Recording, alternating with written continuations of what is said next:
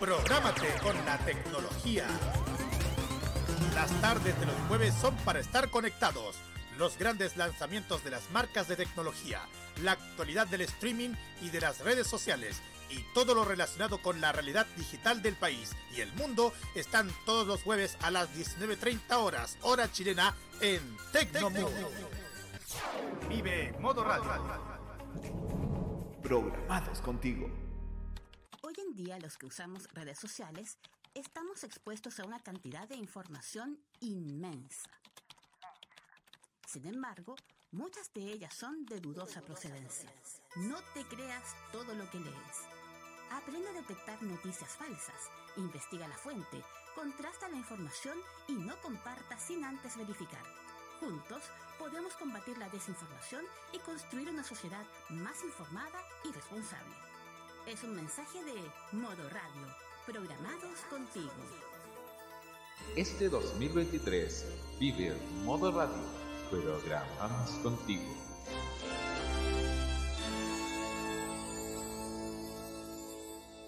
La televisión española ha pasado por momentos buenos, así como también de malos a mediocres, del cual no solo han salido gracias a la buena voluntad de cada una de las televisoras, sino que también por acciones que reflejan la madurez que está consiguiendo. Vamos con lo más fresco. Durante el pasado fin de semana se conoció el fin de Sálvame en Telecinco, algo que se veía venir y que sus seguidores lloran, mientras sus detractores celebran. Lo cierto es que era un programa farandulero que dio momentos desagradables y personajes deplorables, por lo que nada de valor se perdió. Y además, es una decisión que se veía venir, pues las cifras en Telecinco no han sido de las mejores, puesto que perdieron el liderazgo a manos de Antena 3. Lo preocupante es que esto obedece a las decisiones editoriales que la cúpula de Mediaset España han estado implementando. Por otro lado, esta semana también se confirmó que en España se harán los Latin Grammy. Será en Sevilla, en la capital de Andalucía, el lugar donde se darán cita los nombres más importantes de la música en nuestro idioma, en una coproducción entre Univisión y Radio Televisión Española. Estas, queridos auditores, son señales inequívocas de la madurez que estado alcanzando una industria que aprendió, a golpes y puños, que no se vale depender tanto de la polémica y los reality shows, sino que hay que darle cabida a los buenos elementos. Sin ir más lejos, en la madre patria los llamados personajes de la fauna farandulera conviven en igualdad de condiciones con cantantes de prestigio y nobles y talentosos intérpretes, los mismos que hoy acaparan todos los rankings, y nadie busca dañar al otro. Claro, hay una industria musical fuerte y una camada de artistas populares y una televisión que los respalda, junto con la industria radial y los servicios de streaming. A diferencia de acá, donde nuestro mercado está ganando esteroides, hay un movimiento aclamado por la prensa chilena y extranjera, pero si no eres una persona tóxica o que vive denigrando a gente que ni conoces, o si no tienes causas judiciales ni nexos con el narcotráfico, no existes para los ejecutivos y productores y al más mínimo cambio que siquiera se intente hacer, ahí llega la farándula a intentar echarle leña y tierra y ponerle palos en la rueda. Vamos a ver el sábado en la tarde otra señal de lo mucho que ha aprendido España en cuanto a la mediatización de la música. Si Chanel el año pasado fue un suceso, se espera que Blanca Paloma mantenga a los mediterráneos en el top 10, algo que no se veía en años, pues estaban acostumbrados a pechear en sí, tenemos mucho que aprender de los españoles e incluso completamente de la Unión Europea de Radiodifusión. Feliz semana Eurovisiva, amigos auditores. Soy Roberto Camaño y así abrimos la cajita.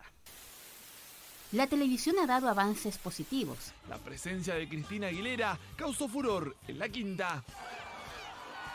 Se ha abierto a nuevas tendencias. La gran noticia, que es la promulgación de la denominada ley TEA. Y ha sumado mucha más audiencia. Un verdadero concierto privado en el frontis del Sheraton Miramar tuvieron las fanáticas de Tini. Sin embargo, existen siempre riesgos de retrocesos. Presenta de esta manera nuestra Jennifer López, Dani los que podría significar un grave perjuicio a lo que se ha avanzado en los medios. Un operativo policial entonces donde se encuentran armas y drogas en una casa tomada, en una casa tomada por extranjeros. Para lo malo, pero también para lo bueno, estamos acá. Y al igual que hace cuatro años, llega Roberto Caamaño directamente desde tvenserio.com junto a sus panelistas para dar inicio a la terapia mental de la entretención y la reflexión de los lunes en la noche. Sean bienvenidos a La Cajita en modoradio.cl. 9 y 35 minutos.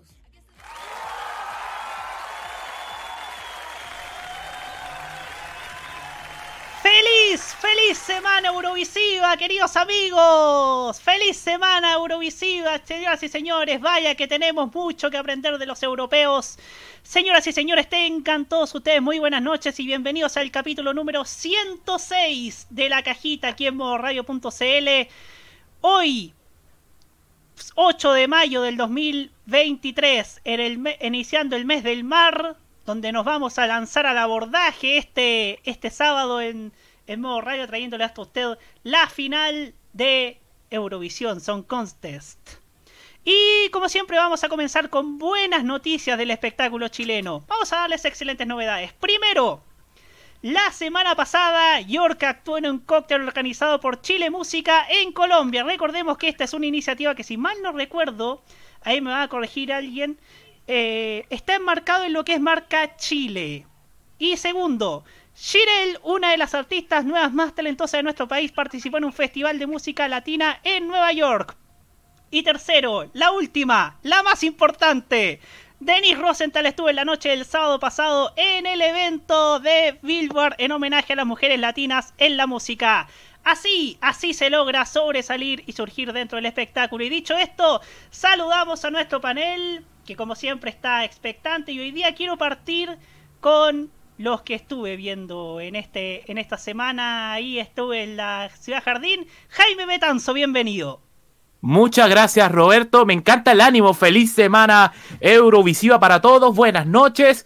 Hay que pasar, dar vuelta a la página porque comenzamos la nueva semana y es la semana que más nos gusta en la música eh, Chile Música, tengo entendido que es una organización ligada a los músicos chilenos. Permite incluso el catastro de los artistas nacionales. Roberto, ah, algo no menor que incluso cuenta con una alianza, cuenta con listas eh, nada menos que en Spotify.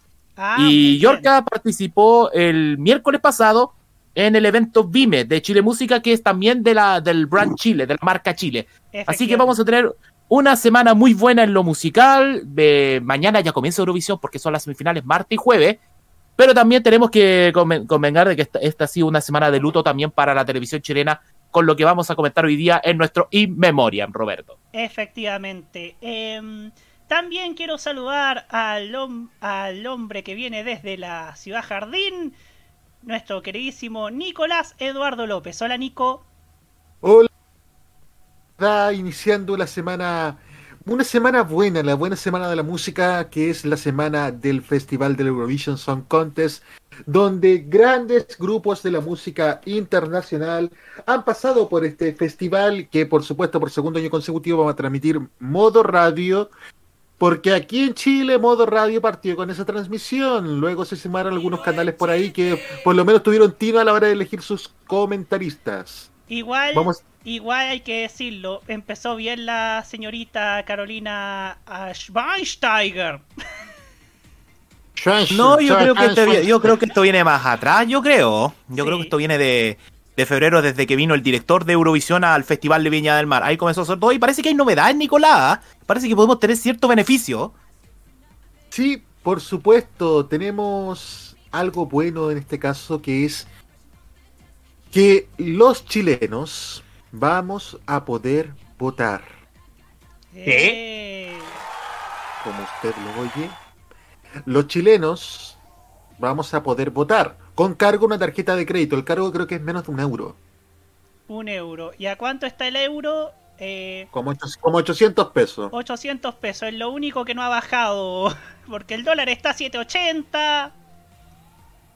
Pero, pero igual, bueno que tengo entendido que los países que van a transmitir el festival, pero que no son miembros participantes del mismo, van a poder votar por los artistas y obviamente se- no, no, no, no va a ser Chile da tantos votos, sino que los países que no, que no, que no, internacionales dan tantos votos a, por ejemplo, tal artista. Un porcentaje.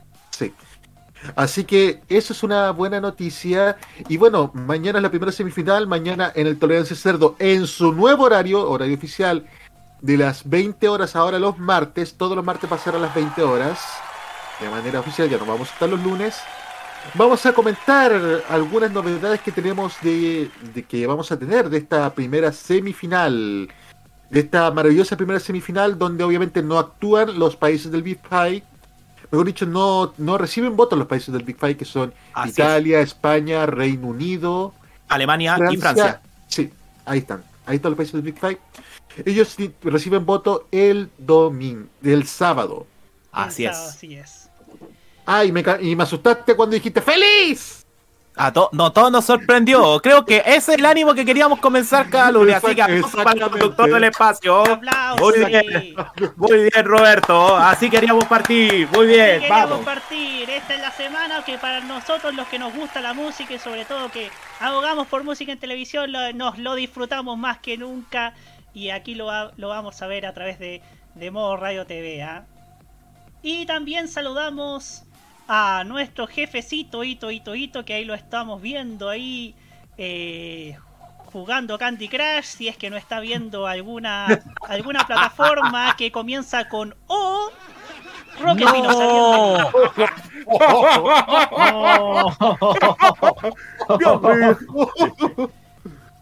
Estoy, estoy haciendo una publicación en mis redes sociales, chicos. Así que esténse muy atentos porque nos llegó una sorpresita de una marca por ahí.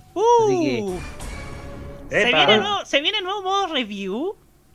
no será review porque ya este ya este teléfono fue ya revisado y analizado por eh, nuestro amigo Sebastián Arce, así que se ve eh, de ahí vamos a exhibir la sorpresita, por lo menos en, en- en el- en las redes sociales de la mía particular y después ojalá Radio las comparta. Efectivamente. Y como Pues si... bien, pues bien, nos dijo la, nos ha dicho las bienvenidas. Ah, ya. ¿Cómo están, amigos viewers de la cajita? Listos para una nueva semana, una, la semana que va a estar marcada por el Festival de Eurovisión. Eh, si no estoy seguro, las clasifica las, las primeras eliminatorias, ¿cuándo van a ser? Martes y jueves. Ya, o Mañana sea, si no me equivoco, se pueden ver por YouTube. Sí, se van a Así poder, es. se van a En poder el ver canal por- oficial de Eurovisión. Perfecto. De hecho, es la, es la transmisión limpia, por si acaso, sin comentarios ni nada. Es la transmisión directa que obviamente cada país amolda a sus comentadores. Así es. Entonces, la cuestión acá es que eh, vamos a vamos a estar atentos a lo que nos a, a las el- estas clasificatorias, estas eliminatorias que va a dar eh, el Festival de Eliminatorias. ¡Feliz 2003, chiquillos! ¡Feliz 2003! Semifinales, diga mejor. Diga que son las semifinales. Sí, las Eliminatoria, me gustaría decir. Me recuerda, Pero igual. me recuerda a la época del perro muerto. Perro verde. Del, per- del perro muerto. Del perro verde, sí. De Pierdo García. De Don Nelson. Don Nelson. Esa época. Uf, A esta, a esta altura la música nos da Por más Dios, qué recuerdos. Que, que el Sí, fútbol. que el ¿ah? fútbol. Aquí estamos. Pues bien. pues. Eso nomás. Efectivamente. Y como siempre saludamos a nuestro queridísimo amigo procedente desde Curicó, el señor Martín Correa Díaz. Bienvenido Martín. Bueno, hola a todos. Ha sido un. Fue un fin de semana intenso y también ha sido un inicio de semana bien intenso, pero acá estoy sobreviviendo luego de un bastante breve break de Instagram y me hacía falta, así que eso. Así Y, y admito que a mí también me asustaste cuando hiciste lo de la feliz semana televisiva, Camaño. Eurovisiva, Eurovisiva, porque Eso, eso, eso, eso. sí, es. Whatever. Pero me asustaste. Sí, eh, sí, eh, es verdad, es verdad, es verdad. Y claro, eh, en este preciso instante saludamos desde nuestra tribuna Galletas Cómpeta, Aerocontinente, a Don Maños, Matías Muñoz. Bienvenido, Maños.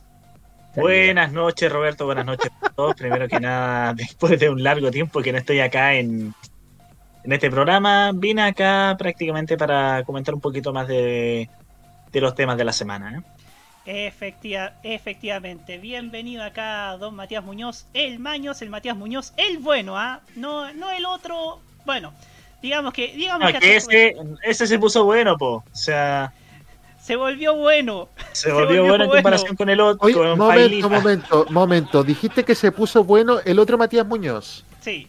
Yo te voy a pedir esper- que, que esperes un poquitito. Yo quiero que preguntarle si ese señor Matías Muñoz conoce esta canción y este grupo. No.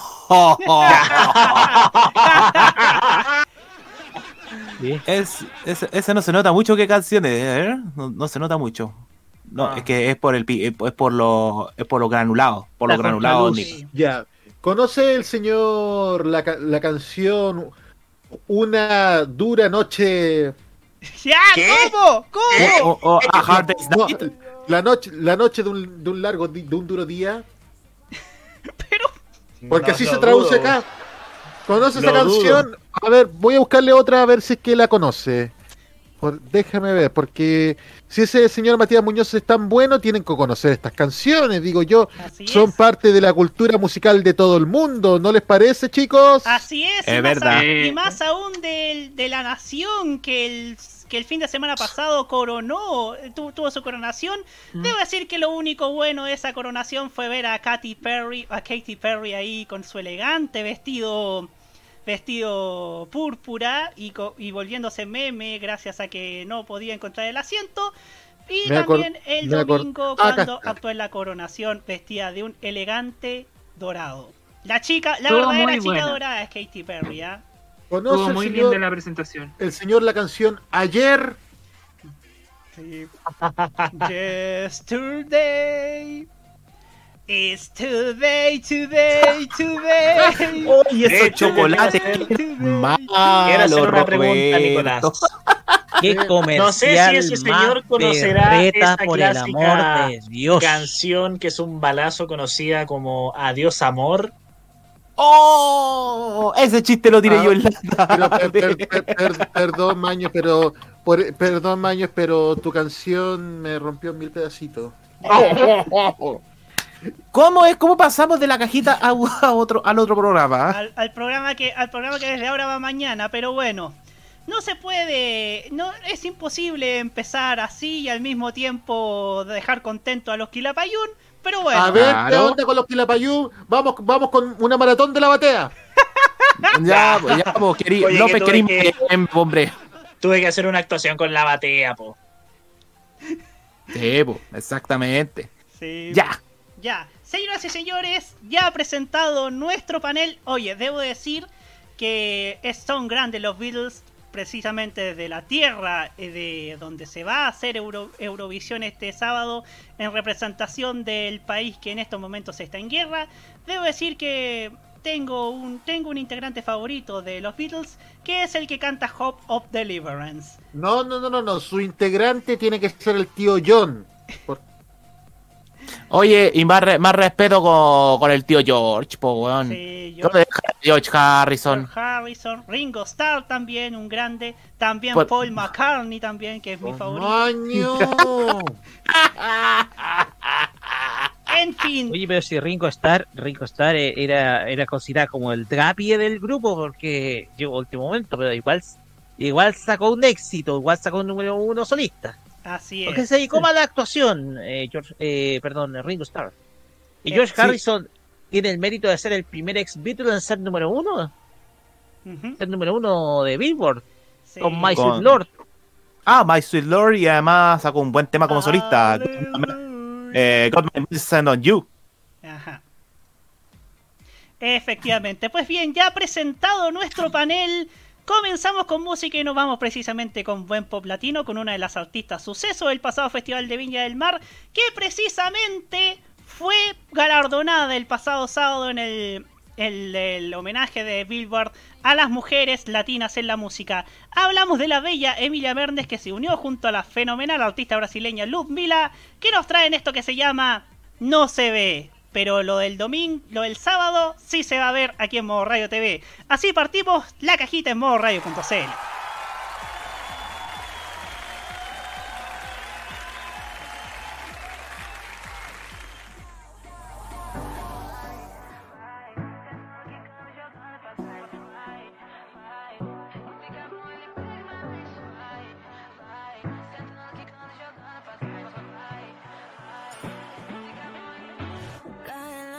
noche, me está buscando. Hay luna llena y la loba estamos cazando. Caí en el party, humo volando. Di un par de pasos y vi que me estaba mirando. Oh, te acercaste y me pediste fuego para encenderte un blon. Ni lo pensé. Te lo saqué de la boca, lo prendí y te dije que detrás del humo no se ve. Se ve. Acerquémonos un poquito que te quiero conocer. Te lo muevo en HD, un perreo HP. Una hora, dos botellas y directo para el hotel. Detrás del humo no se ve.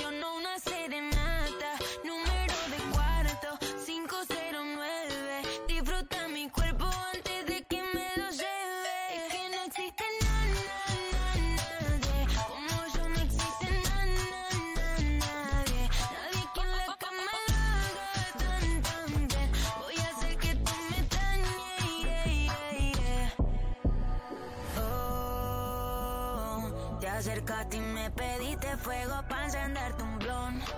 Ni lo pensé.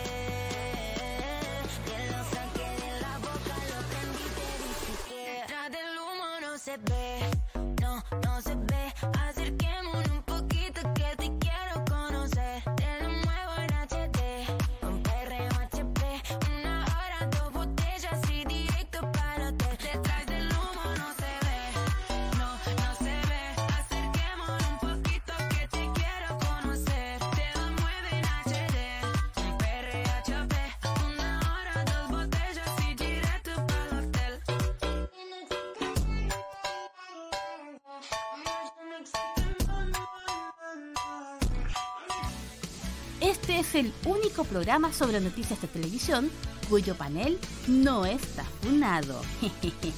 Continúa la cajita en modoradio.cl.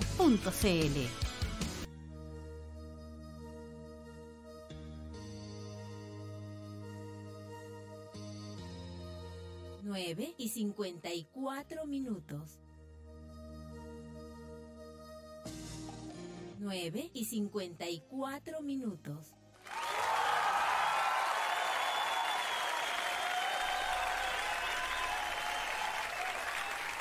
Así es, queridos amigos, estamos comenzando ya la cajita con un tema que seguramente eh, ya conocido por todos, la muerte de Patricio Bañados, el sensible fallecimiento de este gran comunicador, quizás uno de los grandes, si no el más grande que tuvo la televisión en toda su historia en nuestro, en nuestro país.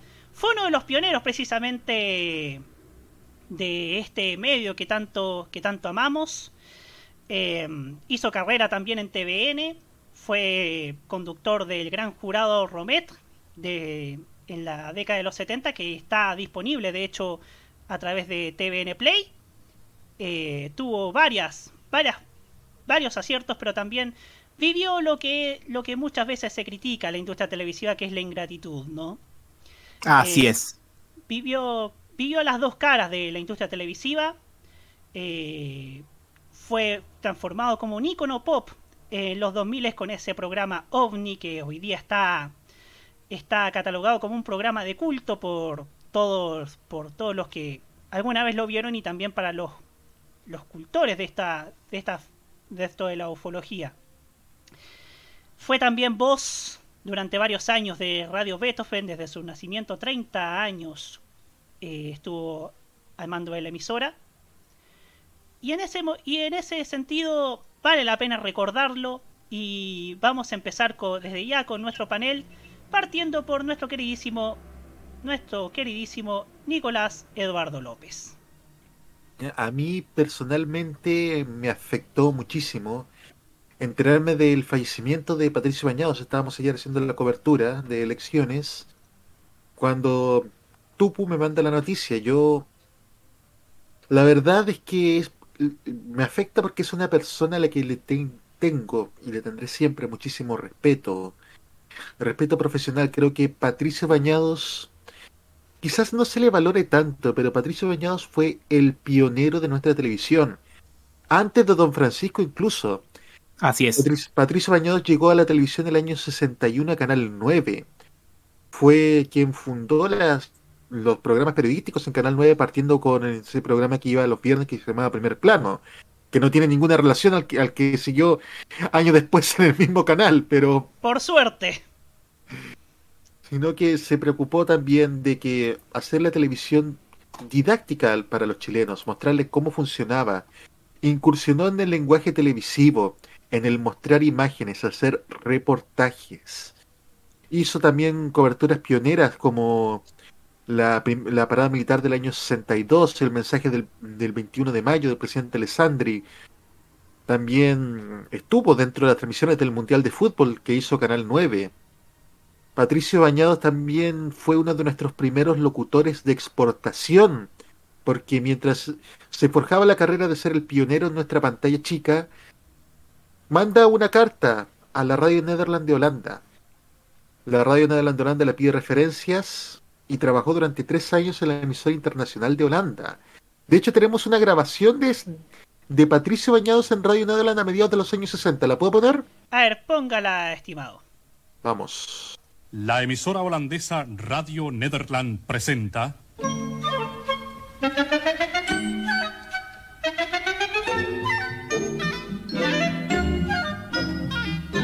Los Matemáticos, un radioteatro basado en una obra del poeta y autor dramático holandés del siglo XVII, Peter Langedijk, que contiene ideas originales y escenas de extremada gracia, satirizando la falsa ciencia de los falsos matemáticos.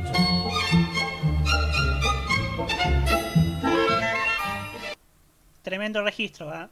Tremendo. Y la carrera del siguió, trabajó en la BBC de Londres, hizo una cobertura internacional del Mundial de Inglaterra del año 66, entrevistó a los Beatles. Creo que es es el único chileno que pudo haber entrevistado a los Beatles.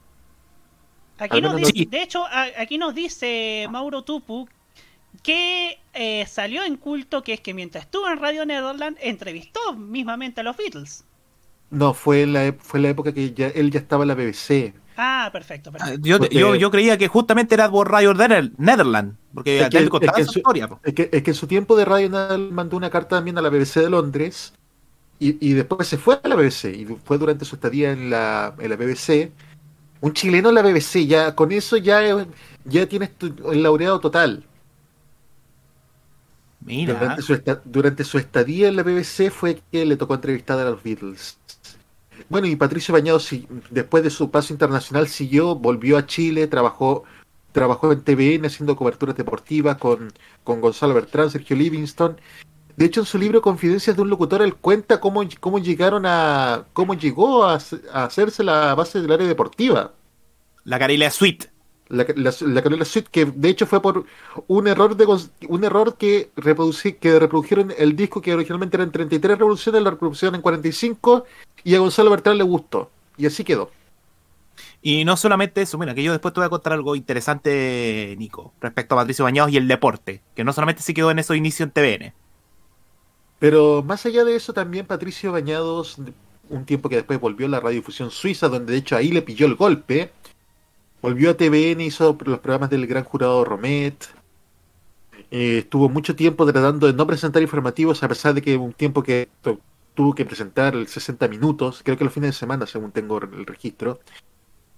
Y bueno, apretado por trabajar en una televisión totalmente controlada por la dictadura, se fue al Canal 9 de la Universidad de Chile de nuevo, en una época donde Canal 9 estaba, estaba en la transición a ser el Tele 11. Así es. Siguió presentando noticias ahí, le pilló el plebiscito del 80, donde se negó a, a leer una noticia que podía ser un poco tendenciosa contra el expresidente Frei Montalva. Se, la- se saltó los párrafos que podían ser considerados insultos, y debido a dar una noticia, una noticia normal, fue sacado de los informativos, pero tuvo que volver al tiempo. Ahí está, la ahí está la historia desmitificada. ¿ah? Siguió también presentando programas periodísticos, culturales en Canal 11, como 525 líneas. ¿Y saben por qué terminó saliendo de Canal 11? Esto, esto lo leí en, en confidencia de un locutor. A ver. La verdadera, el, el verdadero motivo que porque Patricio Baños salió de, de- de Canal 11 y pasó a la- formar parte de la lista negra de la dictadura, era que 525 líneas, que era un, un programa más magacinesco noticioso, que iba originalmente los domingos en la mañana, lo tiraron los domingos a la noche. Y el programa de los domingos a la noche tenía que hacer, leer un anticipo de los titulares de, de los diarios del día siguiente. En una semana había una información económica sobre un préstamo que había pedido la dictadura y Patricio Bañado dijo, empezó a comentar que, que no le parecía porque con todas las deudas que tiene Chile, sumar otra deuda más no, no estaba bien. Ese comentario caló, oh, ca- cayó muy mal en los, en los militares, según dijo María Eugenia Yorsun. A la semana siguiente, porque eso ya fue tarjeta amarilla, apareció otra noticia de similares características y Patricio Bañado dijo, yo sobre esto.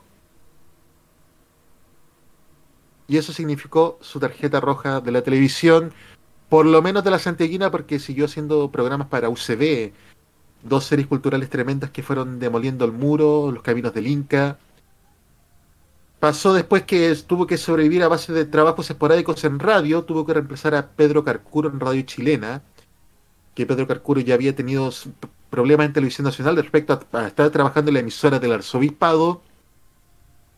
Entra Patricio Bañados a reemplazarlo con un comentario deportivo en la mañana, después sobrevive con los comerciales clásicos de Margarina Crona, y le llega una oportunidad histórica, pero que a la par de los años desgraciadamente se transformó en un arma de doble filo.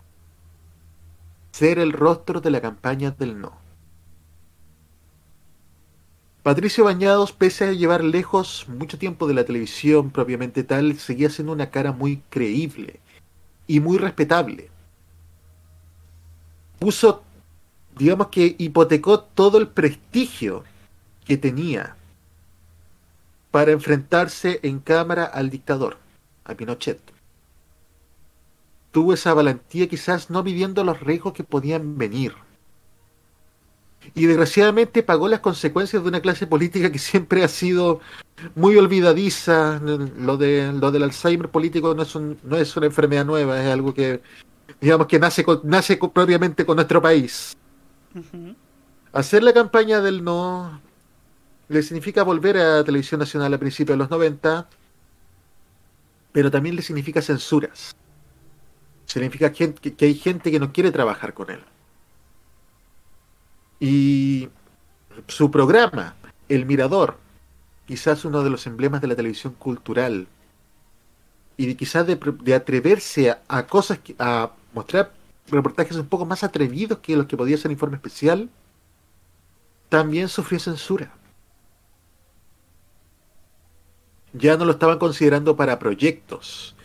Él decía que su sueldo, cuando una vez Pedro Carcuro le, le hizo como una aproximación de lo que debía estar ganando, y Patricio Bañado le dijo lo que realmente ganaba él, Carcuro le dijo, a ti te están estafando.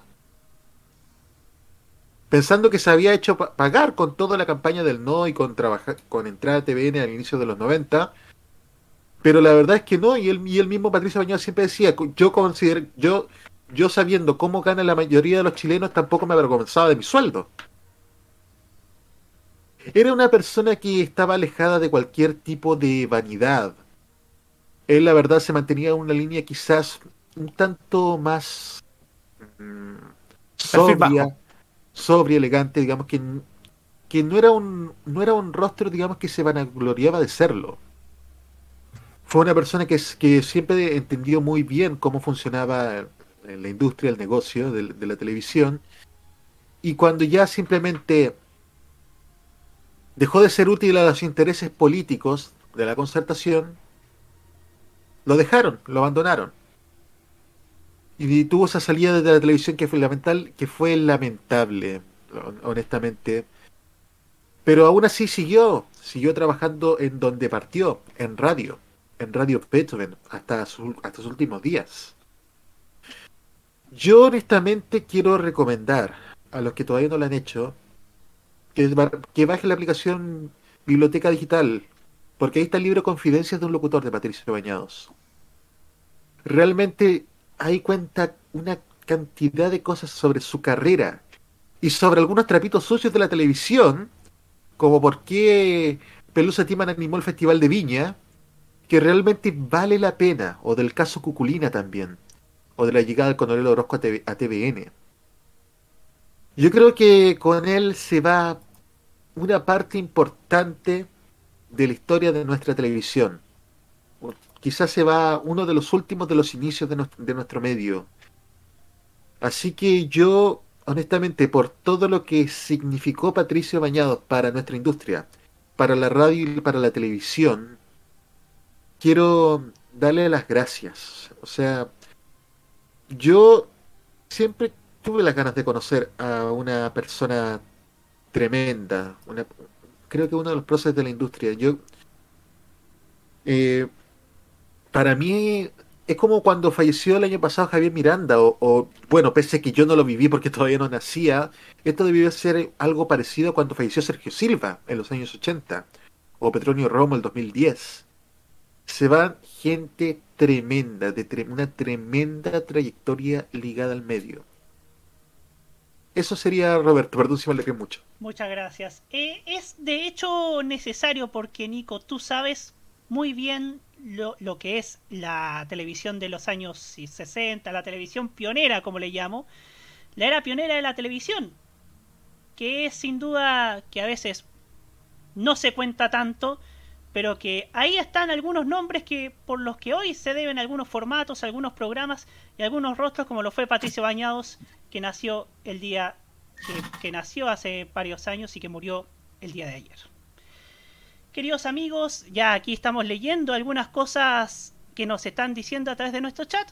Que, que por ejemplo, aquí nos dicen que eh, uno de los programas de Bañados en TVN, que fue OVNI, se exhibió internacionalmente por el finado infinito, al Así igual es. que el Mirador. Sí, Así sí. como también, así como también el Guerrero Solitario nos dice que Patricio Bañados relató fútbol. Narró el partido Chile versus Uruguay por las eliminatorias al Mundial de México 86 con el llamado gol imposible de Jorge Aravena. Jorge Aravena. Jorge Aravena. Sí.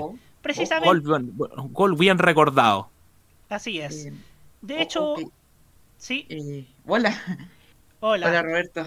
Bienven- Eh, bienvenido, Hugo Cares. Sí, eh, antes de dar mi, mi, mi- mi- mi pre- mi- mi presentación y lo que quiero opinar justamente de esto, esa, esa locución del gol de, mm, del Mortero Aravena del año 85, es el año 85. O sea, Patricio Bañados estaba totalmente fuera de las pantallas grandes, porque, a ver, no es que Bañados estuvo totalmente relegado de la, del- de la televisión. No, para, para nada. Para nada. Ah, eh, podemos conversarlo los dos. ¿Podemos conversar esto los dos, Hugo? ¿Te parece? Porque me tocaba sí. a mí. Exactamente. Para- porque- Aquí, como tal como dice Hugo, no estuvo relegado 100% a la televisión como todos se creían, como pasó con muchos actores, como pasó con muchos músicos, que sí se les prohibió la entrada a los canales de televisión, tanto a Canal 4 al Paraíso, a Canal 7, a Canal 9, y a o Canal 11 y Canal 13. Sino que a Patricio Bañado se le dio la oportunidad en UCB, como dice Nicolás, con Demoliendo el Muro y con Los Caminos del Inca, producciones de Carlos Godoy, que ganó premios del Consejo Nacional de Televisión y fueron exhibidos en esa época como ejemplos de, para, la, para los escolares. Y la oportunidad se dio en las clasificatorias de México 86 con las transmisiones conjuntas entre Canal 13 y Televisión Nacional de Chile, porque eran transmisiones conjuntas por temas económicos, y además no fue en cualquier época, fueron días, meses después del fatídico terremoto de marzo. No es menor. Y la selección chilena en ese entonces también daba un poco de alegría en ese entonces. La selección chilena con el Condor Roja, Lizardo Garrido, Mario Soto, eh, Mario Galindo, que le Jorge perdió la clasificación, de hecho. Por eso. Claro, peleó- que peleó la clasificación hasta la liguilla, sobre todo con las figuras de Carlos Caselli, Hugo Eduardo Rubio y Jorge Aravena, que eran los puntales en ofensiva, y Patricio Bañados tuvo eso, pero no fue un relato, eh, fue un relato muy atípico, porque fue como dijo, Aravena pasó la pelota por arriba del, del portero, me parece que de apellido Rodríguez, pasa la Rodolfo pelota por- Rodríguez. Rodolfo Rodríguez pasa, dice, Aravena, gol, gol, y dejan que suene el, el sonido del público. Porque yo creo que hasta el propio Patricio Bañados quedó en shock con, con esa experiencia. Y cuando dice 16 minutos, golazo, y, y le dan el pase, si no me equivoco, estaban Tito Fuyú y Pedro Carcuro comentando. Exactamente. Estaban De hecho, el partido Tito- completo está en YouTube, eh, GTS Rec TV. Así es, porque Rec lo subió durante la pandemia, porque Rec transmitió todos esos partidos por pandemia, para poder decirle al público que se quedaran en casa mientras le ofrecían la programación diferente. Y eso quedó enmarcado en la historia de, de Patricio Añado. Yo me acuerdo también de otra anécdota muy buena. El año 70 y... ¿Cuándo nació Dingolondango, el, el programa de Maluenda? Si me puede ayudar, Nicolás. El 76. Fue el 76 o 77 que de 76. pronto se puso a, a to- eh, fue invitado para el ¿cómo se llama esto? El copi el del el, los premios de esto- de los Copihue premios de oro. de. No, el Copihue de oro. Eh, tenía las mis confusiones, tenía mis dudas por el tema del premio a la cuarta. Tenía estos premios. Se llama igual. Se llamaba igual el Copihue de oro, que iba destinado a una obra benéfica o a una causa social. Y Patricio Bañados me acuerdo que se entra y toca una armónica cantando en español con su voz engolada como siempre y luego canta en neerlandés. O sea, fue para cau- cautivador en el público a través de la, de la educación y de la palabra. Claramente, eh, me Eh, recuerdo mucho el ca- me ¿sabe recuerdo por- mucho. ¿Sabe ¿Sí? por qué empezó a cantar en neerlandés? A ver. Porque dentro de su estadía en Radio Nederland, una de las cosas que se llevó fue una secretaria de la radio con la que se casó. Ah, ya. Et- Entonces esa era aprendizaje de vida, digámoslo. Yo le defino así, aprendizaje de vida. Y otro detalle no menor de Patricio Bañado, lo que comentó Nicolás. Lo que sucedió el año 80 en Tele 11 mientras él leía el noticiero, Tele 11 Noticias. Decía, en la nota me acuerdo que decía explícitamente, en este momento, eh, el- un grupo marxista y demócrata cristiano se reúnen en el Teatro Monumental y quien va a hablar es Eduardo Frei Montalva. Dijo, no, esto no es así, esto no es verdad. ¿Y qué dijo? En este momento hay un acto de la oposición en el Teatro Caupolicán y se ofrece a tomar la palabra el señor expresidente de la República, don Eduardo Frei Montalva.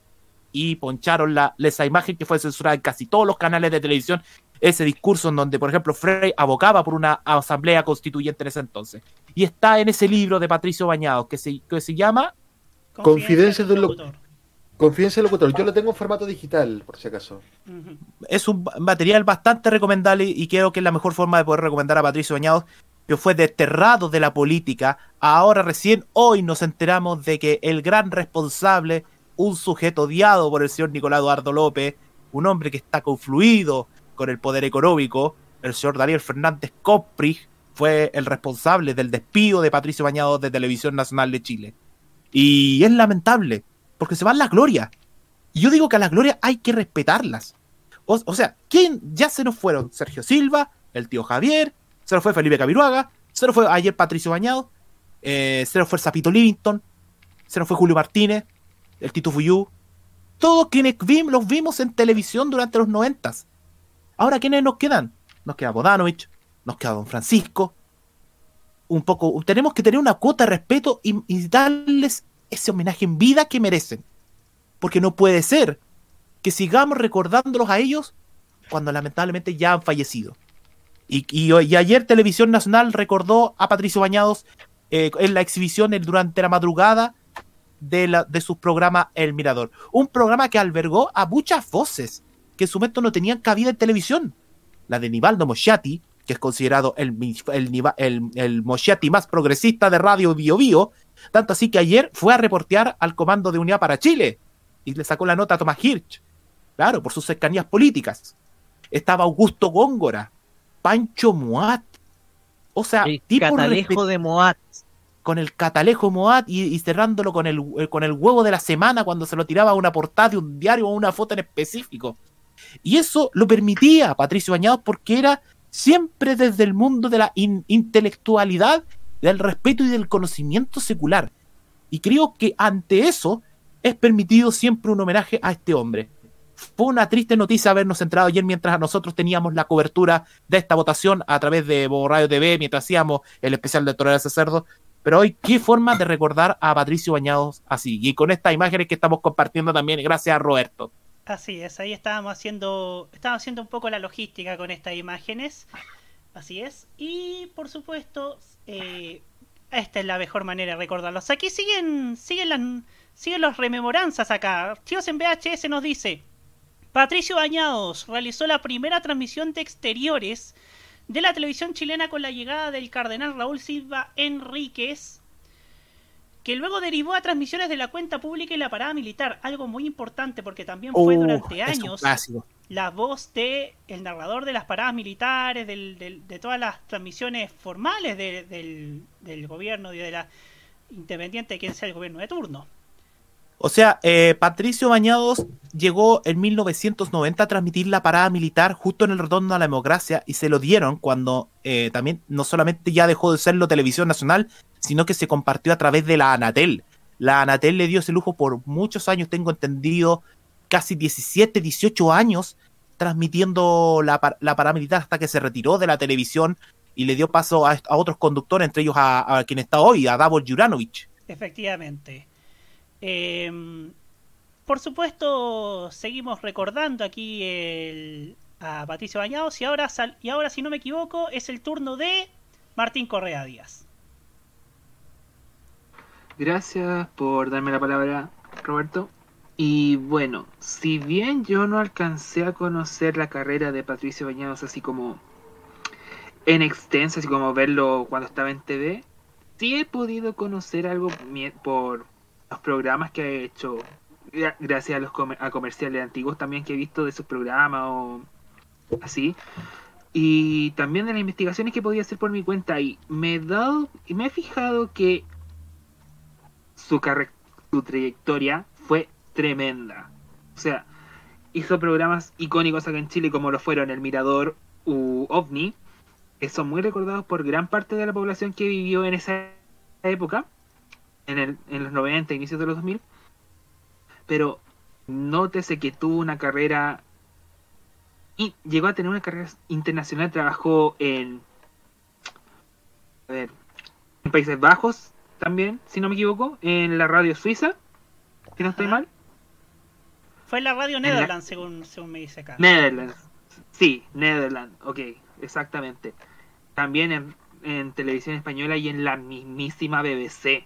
O sea, tenía, tenía, tuvo tremenda carrera y ahora sí siento que no se les dieron, no se le, no se les dio la, no se dio las flores que merecía. Al menos no cuando estaba vivo. Porque hizo mucho por el periodismo en Chile y perdónenme las vulgaridades, pero se pasó por donde quiso la censura. Había que, en un tiempo en que había además que ser valiente para, para pasar ahí la Exactamente. censura.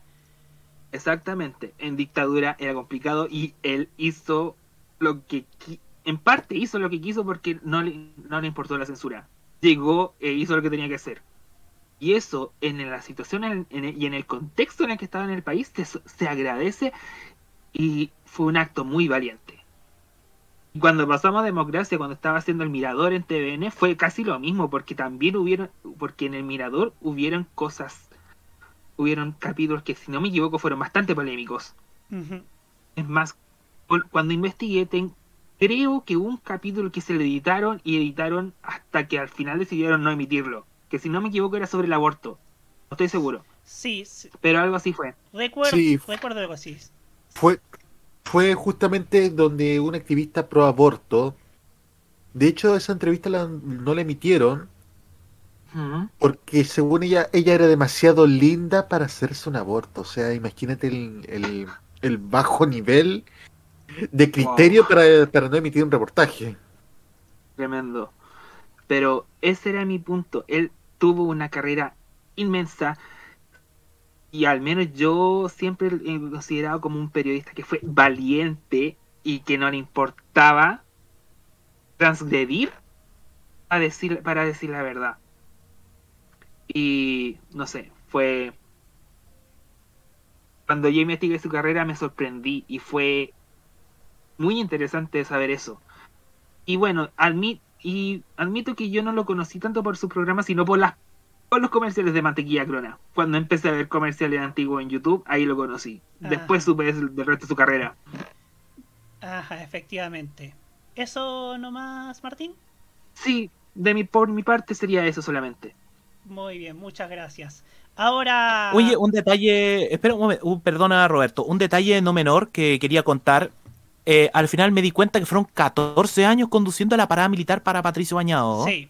Aquí 14 nos años, partió que partió en el 91. En el 90 fue desastrosa. y terminó. Y, sí, fue en el 91 y terminó y hizo su última parada en 2005, porque el 2006 hasta cierto año fue Juan José Lavín Sí. en representación de, de TVN y después vino Davor Juranovic. Ajá. Ahora sí le damos el pase a Roque Espinosa. Yo soy de esos que conoció a Patricio Bañados en la Franja del No. En vivo e indirecto. Yo conocí a Patricio Bañados en vivo e indirecto en la emisión de la Franja del No. Fui testigo también de cómo él estuvo también al año siguiente en la franja presidencial de Patricio Elwin. Y también fui testigo de ese programa sencillamente extraordinario que fue El Mirador, con esos reportajes, esos, esas, esas secciones que tenía el catalejo de Moat, que a veces era bien pícaro, digámoslo, sobre todo Pancho Moat, o u otra sección de entrevistas como era Nombre de Pila, que era una sección de entrevistas que tenía el programa, entrevistas personales. Eh, desde, desde luego, Patricio Bañados tenía esa impronta de, de profesionalismo que uno ha visto en los registros de archivo, en los registros de audio, pero quiero hacer memoria de algo que a muchos se les olvida. Ustedes recordarán de que los... Yo tengo memoria de cuando iba al colegio en el año 95, cuando TVN aún no comenzaba sus transmisiones, yo estaba, estoy hablando más o menos cuando eran las aproximadamente las seis y media de la madrugada, junto con la carta de ajuste, se daba un trozo de radio Beethoven con la voz de Patricio Bañado antes del inicio de las transmisiones de Televisión Nacional de Chile. Eh, esto es previo a los videoclips matinales, para después dar eh, la edición matinal de 24 horas con Benjamín Palacio y después buenos días a todos. Para aquellos que no sé si esos registros estarán, pero sencillamente fue un, fue un momento de culto escuchar a Patricio Bañados presentando un trozo de música selecta de Radio Beethoven antes de comenzar las emisiones de televisión nacional. Algo que sucedía todos los días. Por lo menos desde que tengo memoria cuando despertaba a esa hora para ir al colegio. Después vinieron otros programas que sencillamente son considerados de culto en la televisión como lo es OVNI. Esas historias, esos relatos, esos reportajes que tienen relación con un fenómeno que ya estaba comenzando a despertar mucho interés durante los 90 y que gracias a ese impulso logró colocar logró colocar el tema en tapete, sobre todo en televisión, Y desde luego ahí lo dejamos de ver por ahí por los años 2000. No sé qué fecha fue exactamente donde ya eh, Patricio Bañados abandonó para siempre las pantallas de televisión como comunicador. No sé si habrá continuado en radio, sí, lo Sí, habrá hecho. continúa en radio, continúa en radio, en Radio Beethoven. muchos de nosotros reconocemos el hecho de haber enfrentado a través de las cámaras en un bloque de 15 minutos a la dictadura de Augusto Pinochet. Pero no podemos olvidarnos que tuvo que enfrentarse también al poder vigente en eh, una democracia que estaba en pañales en Chile. Porque tuvo, y eso se nota en, en una entrevista que en una entrevista en el programa de la mañana en Radio Cooperativa, eh, se me olvidó el nombre de la, de la, de la conductora. Cecilia Robaretti. Cecilia Robaretti. Cecilia Robaretti, sí. Hay una entrevista por ahí de Patricio Bañados con Cecilia Robaretti, que le hace... en donde cuenta precisamente esas experiencias, pero principalmente se mostró muy decepcionado con la entonces por- concertación, por- concertación de partidos por la democracia. Y le daba un mensaje a la juventud también. Que no sean conformistas. Sea, le daba ese mensaje a la juventud, sobre todo en plena época de movimientos sociales, movimientos estudiantiles, porque es obvio, él sabía muy bien los problemas que tenía Chile hasta ese momento y los que iba a enfrentar en el futuro los mismos jóvenes.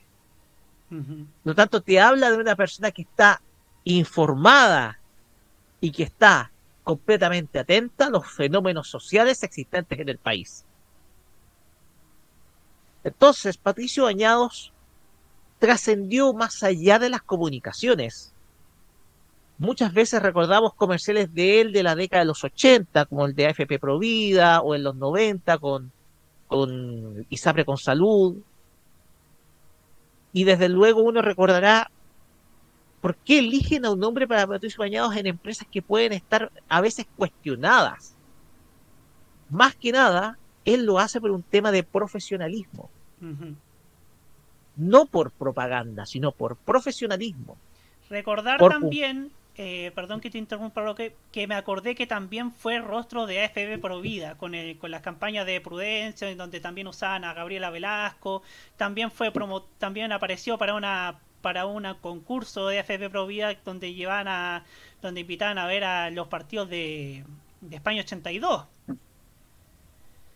Entonces, hay, ustedes saben que los rostros a veces tienen compromisos publicitarios, a veces, o compro- compromisos que en ese entonces era imposible negarse por temas profesionales. Más de alguno por ahí va a estar cuestionando eso. Pero hay que tener conciencia de que de algo tenía que vivir. Exactamente. Sí. Sobre todo en una época en donde ya lo estaban censurando, a principios de los 80 Ujú. donde ya estaba sufriendo los recortes salariales producto de que ya estaba menos tiempo en televisión. En- hablando de una figura con el respeto que él tenía, o sea, que el, el medio le tenía a él. Entonces, la cuestión es que Patricio Bañados era un profesional al 100%. Un profesional al 100% que yo creo muchos deberían buscar la forma de poder obtener esa impronta profesional y esa voz que él tenía cuando eh, realizaba su, su labor a nivel de locución o de conducción. De hecho, era una voz que inspiraba también cultura, que era una persona culta, letrada, una persona elegante también, que le daba distinción a programas, incluso de concursos como era el Gran Jurado Romet, que después de, salir de TVN reeditó incluso en Tele 11 en el año 81. Así La, es. la cuestión es que de esos ya no va, de esos profesionales ya no va quedando ninguno. No va quedando ninguno. O sea, se están yendo todos esos viejos estandartes de la televisión y de la radio que creo deberían ser modelo para los futuros comunicadores de este país. Porque hoy en día en una época en donde se puede encontrar debajo de una piedra cualquier persona que vaya a locutear. Gente como esta podía tener tal vez una voz medio engolada a veces, que tal vez no sea afín a los tiempos de hoy día, pero son profesionales privilegiadísimos, con una voz, yo creo, nadie va a poder tener. Y desde luego, todo eso ya se nos está yendo de a poco, se nos están yendo esas glorias. Yo pienso que la, la gente podría haberle retribuido, retribuido mejor su, su fallecimiento este fin de semana. Y creo que aquí se va el gran pionero o uno de los grandes pioneros de la televisión en nuestro país. Antes que apareciera Mario Kreuzberger y mucho antes que aparecieran otros grandes comunicadores que soy hoy en día. Se va uno de los grandes pioneros de la televisión de nuestro país y se va, yo creo que con el recuerdo de aquellos que nos gusta este tema de las comunicaciones recordado, porque ha sido recordado por todos los medios de comunicación pequeños, está siendo recordado ahora por Televisión Nacional de Chile. Y, y para la familia de Patricio Bañado solamente hay que decir sientan un enorme orgullo por este abue- bisabuelo, abuelo, padre que tuvieron, porque a este país le entregó muchísimo. Hay una frase, de hecho, antes de ir con Hugo, hay una frase que lo dijo en el 2012 por ahí, cuando estaba, cuando estaba de moda la farándula. Él dijo en un programa radial, no sé si en mentiras verdaderas, no lo recuerdo bien, pero hasta el día de hoy me la sé de memoria. Si pones un programa vulgar, le estás enseñando a la gente a ser vulgar. Exactamente. Esa frase me la sé de memoria, desde la primera vez que la vi, desde la primera vez que la leí. Y, ya- y ya dicho esto, saludamos a Hugo Cares. Bienvenido, Hugo. Bienvenidos, muy buenas noches a todos. Es un día difícil, triste, triste. Eh, para mí, personalmente, creo que falleció el principal hombre de comunicaciones de este país. Para mí, para mi percepción, creo que Patricio Bañados es el ejemplo más, más notable de lo que debe ser un hombre de comunicaciones en Chile. Porque estamos hablando de una persona que sabía lo que hacía. Era, primero que todo, era periodista. Segundo, sabía muy bien los temas que iba a tratar en sus programas. Trataba a la gente, al público, a la gente que participaba en sus programas. Por ejemplo, pienso en, más, más que nada en el Gran Jurado, que era el programa en que podía interactuar con participantes, que no solamente aparecía él solo, sino él interactuaba con más personas. Y trataba a las personas de la misma igualdad y sin tratar de utilizar mufas, sin tratar de, de burlarse de ella. Y Patricio Bañados también trajo algo muy importante para nuestro país, para, para nuestra formación como persona. Era una persona culta. Y la semana antepasada, en este mismo programa, yo dije, pucha que necesitamos valorar a la gente culta en televisión. Pucha que necesitamos valorar a la gente que trae un aporte que va más allá de, de saber conducir bien un programa de televisión, sino de entregar datos, de entregar incluso una forma correcta de hablar. Patricio Bañados tenía todo eso. Patricio Bañados también fue una persona valiente, como ninguna otra persona en la televisión chilena lo pudo haber sido. Claro, mucho tiempo después Felipe Camiroaga también rompió esa regla de oro del comunicador chileno de que de política no se puede hablar y dio su preferencia por la candidatura de Eduardo Frei el año 2009. Pero Patricio Bañados se arriesgó en el año 88 en plena dictadura, sabiendo de que si ganaba Pinochet ese plebiscito, hubiesen corrido consecuencias mucho más graves de las que tuvo incluso en democracia Patricio Bañados. Esa valentía yo creo que no la tiene ningún otro comunicador en Chile, ninguno. Y esa valentía y su compromiso por la democracia, yo creo que tenemos que tenerla hasta el día de hoy. Pero más allá de estos eh, de, este homenaje inflado que en este momento puedo tener, porque inflado en el sentido de, que eh, tengo cierta conmoción todavía por este fallecimiento. Eh, quiero hablar de, del sentido de que Patricio Bañados identificaba a un mundo de la televisión chilena que convivía con otro mundo de la televisión chilena que convivían pacíficamente y que no se generaban grandes disputas entre sí y convivían pacíficamente. Que era la televisión más culta de personajes como el propio Bañados, pues incluso Raúl Matas, pero también personajes como José María Nazal, como Jaime Celedón, y que interactuaban en un mundo de televisión mucho más culta y de contenidos vinculados a la ciencia, a la tecnología, a los reportajes, y que convivían con el mundo de la entretención, que estaba liderado por Mario Kreuzberger. Yo siempre he identificado estos dos mundos de la televisión chilena, el mundo del entretenimiento por Don Francisco y el mundo de la televisión más cultural y más seria por Bañados. Y ese mundo, como yo digo, a lo mejor el formato de entretención era un poquito más superior que el de el cultural o el culto, porque va más allá de la programación cultural. Era la televisión culta, la, televisión que uno veía en el Mirador, la que veía incluso en programas como OVNI.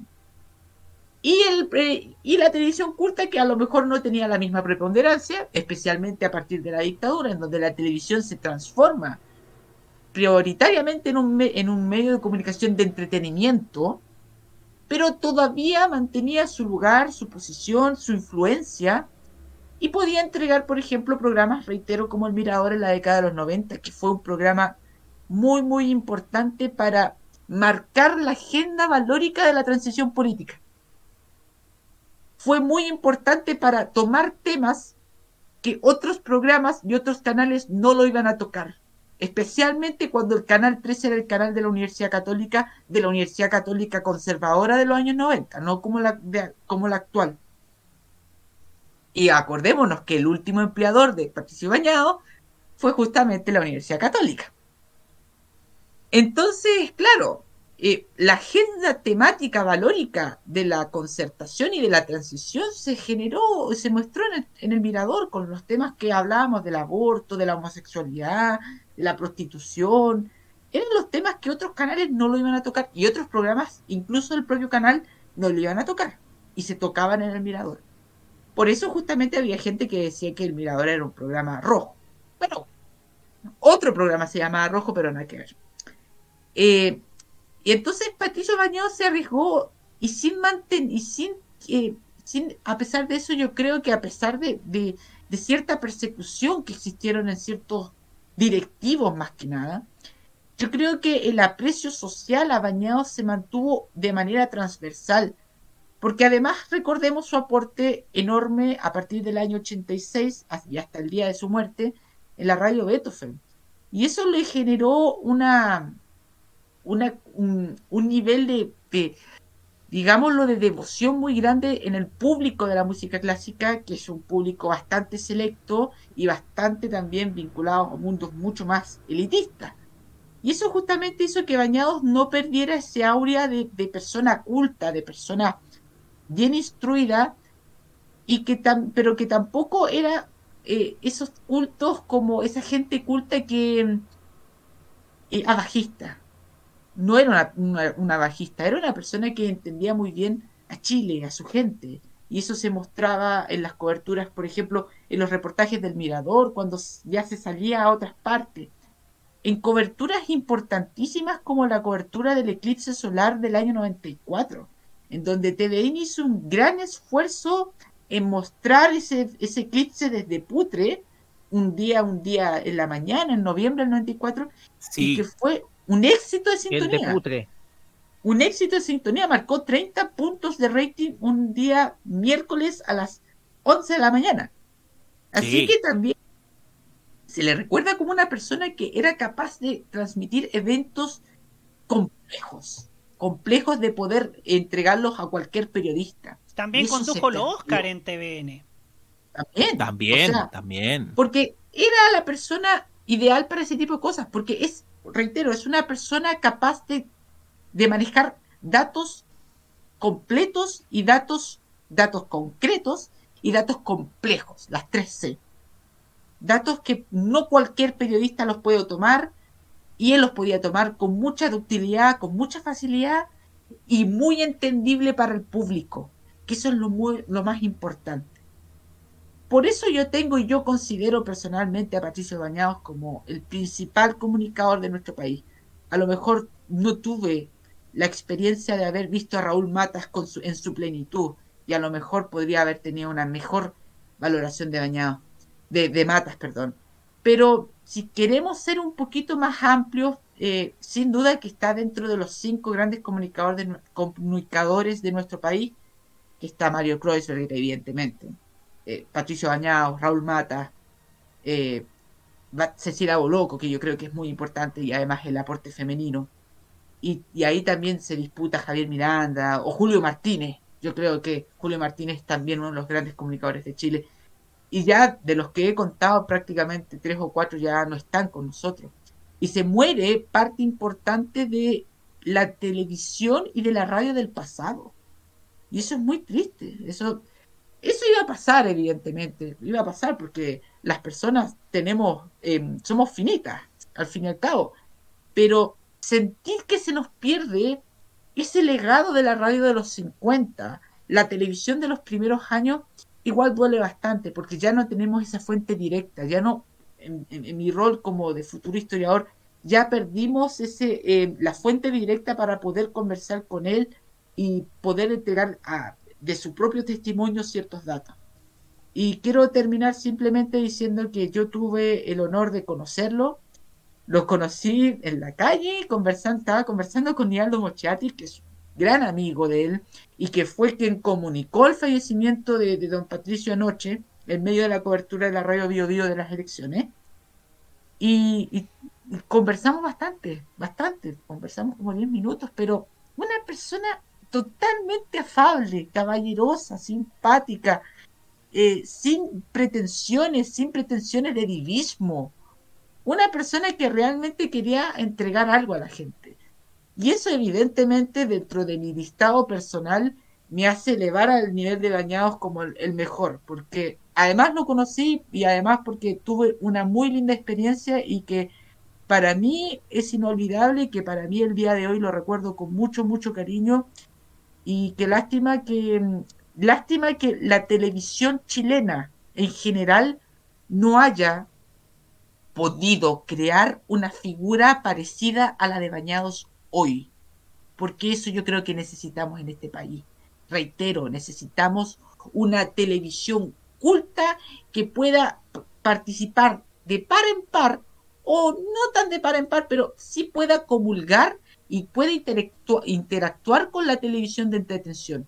Porque cuando se fue dañados, se acabó el mirador, esa televisión culta desapareció y entró todo lo que nosotros sabemos que entró. Y eso bien lo sabe Roberto y eso bien lo sabemos todos. Ahí vino la ola. Porque hasta el 2002-2003 todavía resistían estos contenidos que podían dar cierto valor agregado a la televisión. Y eso desapareció a partir de la década de los 2000. Y eso lo lamentamos de una manera tremenda.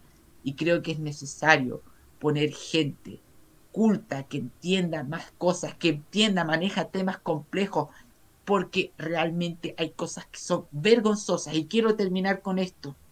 Eh, el sábado pasado con la coronación del rey. Uno puede decir muchas cosas de la coronación del rey, pero es un hecho global y que la televisión chilena debía cubrir sí o sí. Pero realmente el nivel de la gente que participa en la televisión chilena es realmente precario. Y aunque inviten a un montón de panelistas, todavía sigue siendo precario. Yo vi parte de la cobertura de la radio televisión española. Una transmisión prístina, sin grandes intervenciones de generadores de caracteres, con muy pocas alocuciones, apenas en el momento en que se tenían que hablar, en donde se respetaban los cánticos, que además tienen un valor simbólico histórico porque son música sacra, música que muy pocas veces escuchamos en televisión. ¿Cómo hubiese sido si don Patricio hubiese conducido ese programa? hubiese sido otra cosa. Y no, en Chile tenemos eh, eh, un show que parece un matinal, coberturas que parecen matinales con 20 personas interactuando y no dejando escuchar lo que realmente importa, que es una ceremonia con siglos de tradición. Eso es lo que estamos, hemos perdido. Todo es espectáculo. Todo es chimuchina. Don Patricio no era esa televisión. Por eso lo lamentamos tanto. No por solamente por su pérdida, sino por la ausencia de figuras que puedan reemplazarlo de buena lid a esa figura magnífica que fue don Patricio Mallaos Montalva, para mí, reitero, la principal figura de la televisión chilena. Muchas gracias, Hugo Cáez Navarro. Siempre palabras certeras respecto a, esta, a este deceso de Patricio Bañados, que siempre le vamos a Hay recordar. otro, hay otro hito, otro hito que me hizo recordar Hugo que no lo nombró. Patricio Bañados fue además el, el conductor de la primera transmisión de mando presidencial de un presidente electo democráticamente a otro electo democráticamente. Ah, el del 94. año 1900, año 1994, cuando fue el cambio de mando de Elwin a Eduardo Frei Ruiz Tagle, y él condujo la transmisión para TVN, junto a la Anatel, junto al periodista Hernán Millas y a Patricia Espejo, que estaba en Valparaíso en ese entonces, para Canal 7. Otro de los hitos también que se le suma a Patricio y me acuerdo, mira, hay alguien que se acuerda de los premios Oscar, y estaban con Augusto Góngora, hombre, ligado al cine y a la televisión y a la, y al- y a la publicidad, junto a Claudia Bura, actriz de TVN en esa época. Ajá, efectivamente. Eh, aquí también nos siguen escribiendo. Eh, Tengo una última cosa para cerrar, ya que hablaron de la relación que Patricio Bañados tenía con Nivaldo Mochati. Eh, cuando Ni- Nivaldo Mochati el año 2010 recibe el premio Embotelladora Andina, dentro de todos los agradecimientos que, de ese discurso que levantó una polvadera enorme, dice, gracias a Patricio Bañados, que me ha mostrado el valor de las convicciones y la decencia que debería imperar en este medio. Pero ustedes lo saben, no impera. Yo creo que con esa, con esa frase define perfectamente el estado de nuestra televisión y define perfectamente también a Patricio Bañados. Y lo último, lo último que agrego, ya que esta- estamos en semana de Eurovisión, que es la anécdota sabida que Televisión Nacional el año 75 iba a transmitir el Festival de Eurovisión en Suecia ese año, pero debido a, a manifestaciones que habían hecho los artistas suecos en contra de la dictadura militar, no lo hizo. Y quien justamente habían encargado la misión de transmitir este evento era justamente a Patricio Bañados. Aprovechando que esta semana se viene Eurovisión, gran, gran dato también que salió a la luz hace unas semanas en redes sociales, como también archivos en VHS. Aquí nos dice que diría que Patricio Bañado fu- igual fue marginado del circo de televisión, ni siquiera fue considerado en la primera Teletón y en las versiones siguientes. Acá una aclaración, y esto también lo cuenta en su libro. A él sí lo invitaron a la Teletón, pero se negó porque a él no le gustaba el- la atmósfera de, de lo que era la Teletón. Según recuerdo que también lo contó en confidencias de un locutor. También nos- Ah, que era el tema del espectáculo, El- que era el mucho el, tema- tema del espectáculo criollo, que él no estaba ad hoc. Claro, efectivamente. Eh, eh, esas aprensiones que tiene y que, obviamente, sí, se- el caso de Patricio Bañados eran bastante comprensibles. Archivos en VHS nos dice, en una de sus últimas entrevistas que realizó con Alfredo Lamadrid, sintió mucho que nunca lo designaran o la consultación lo eligiera como director ejecutivo de TVN. Y Archivos en VHS también nos dice, siempre siento que ese cargo televisivo siempre es un obsequio político. Igual es una es una es una verdad incómoda, ¿no? Que igual el cargo ese cargo de director de TVN igual en algunos casos, en bastantes casos es no es más Es que cuoteo un- político, por los, los casos de René Cortázar, de Pablo Piñera, de Daniel Fernández, eh, ¿cómo se llama el director ejecutivo que designó por primera vez Piñera el 2010? Mauro Valdés, Mauro Valdés. eh, eso, eso, eh, Ricardo Solari, todos esos son cargos del cuoteo político entre la entonces concertación y la derecha. Siempre lo ha sido así, nunca así, y, y es lo que algo que, por ejemplo, discutíamos hace muchos años respecto a Patricio Añados con Carlos Godoy, que fue, su- fue el director de sus programas en UCB Televisión, me decía, Televisión Nacional merecía directores tipo Patricio Bañados por la educación que él tenía y sobre por qué él tenía claro el rol de la televisión pública en nuestro país, sobre todo porque él trabajó en la radio pública holandesa que fue Radio Nederland y en la BBC de Londres, cosas que ellos tienen claro lo que es la televisión pública. Pero no fue así porque lamentablemente Televisión Nacional, con el cambio también de las bases de los estatutos, eh, se permitió para el, para el cuoteo político de tanto de la concertación como de la derecha. Muchas gracias, eh, Jaime Betanzo. Pues bien, ha sido nuestro homenaje a nuestra manera, a nuestro modo, como esta radio se llama modo radio, a un grande, a una figura que quizás junto con Raúl Matas, junto con Adolfo Yankelevich, si que se le puede decir, fueron uno de los fueron uno de los pioneros, quizá uno de los más grandes, como lo es Patricio Bañados, que sin duda un legado que va a hacer mucha falta, un legado de cultura, un legado de elegancia y un legado de distinción dentro de nuestra pequeña pantalla. Nos vamos a la música y nos vamos con algo recientemente nuevo, Lola Índigo junto a Yael que nos traen turismo. Y ya seguimos aquí en la cajita a través de morre.cl.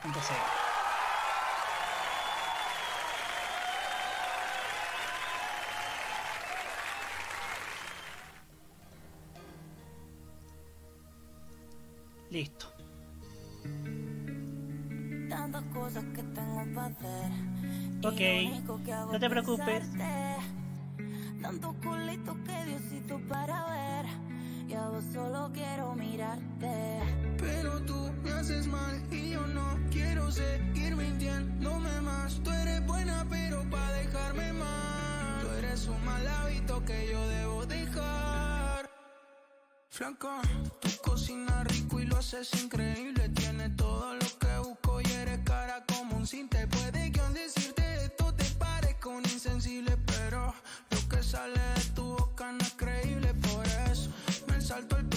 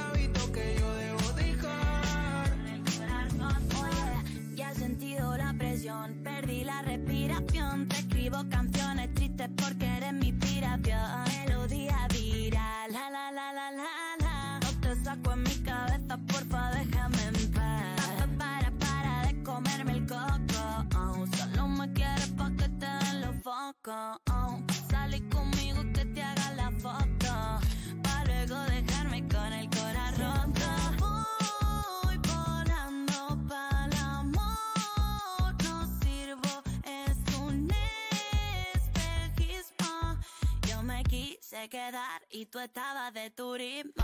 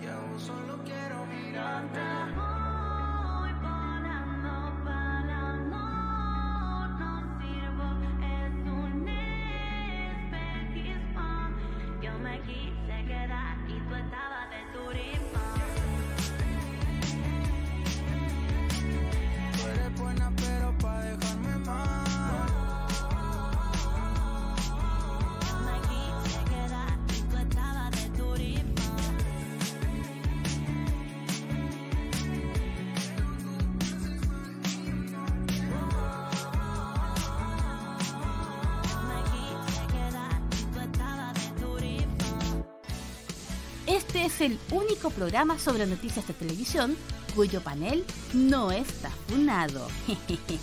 Continúa la cajita en modoradio.cl.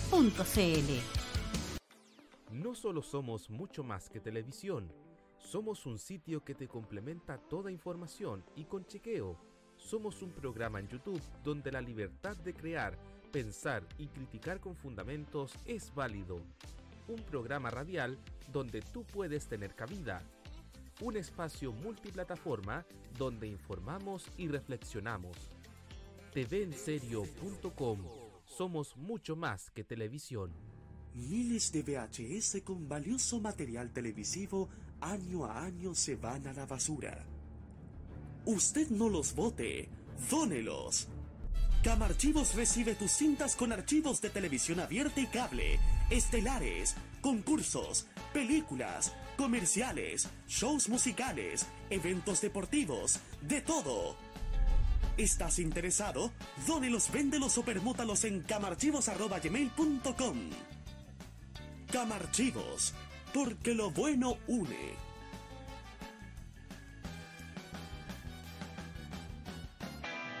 ¿No sabes qué hay de nuevo en la programación de la televisión chilena? No te desesperes, encuentra la respuesta a tu interrogante con TV Guía, la revista digital con la más completa guía de programación de los canales abiertos de alcance nacional, regional y del cable, en formato de lujo. Encuentra TV Guía en nuestra página de Instagram, arroba TV Guía-oficial. Y a quienes les gusta la nostalgia, TV Guía Retro, con la programación de antaño, desde la década del 70 hasta el 2010. Búscala como arroba TV Guía-retro.oficial. TV Guía, la única, y en Instagram.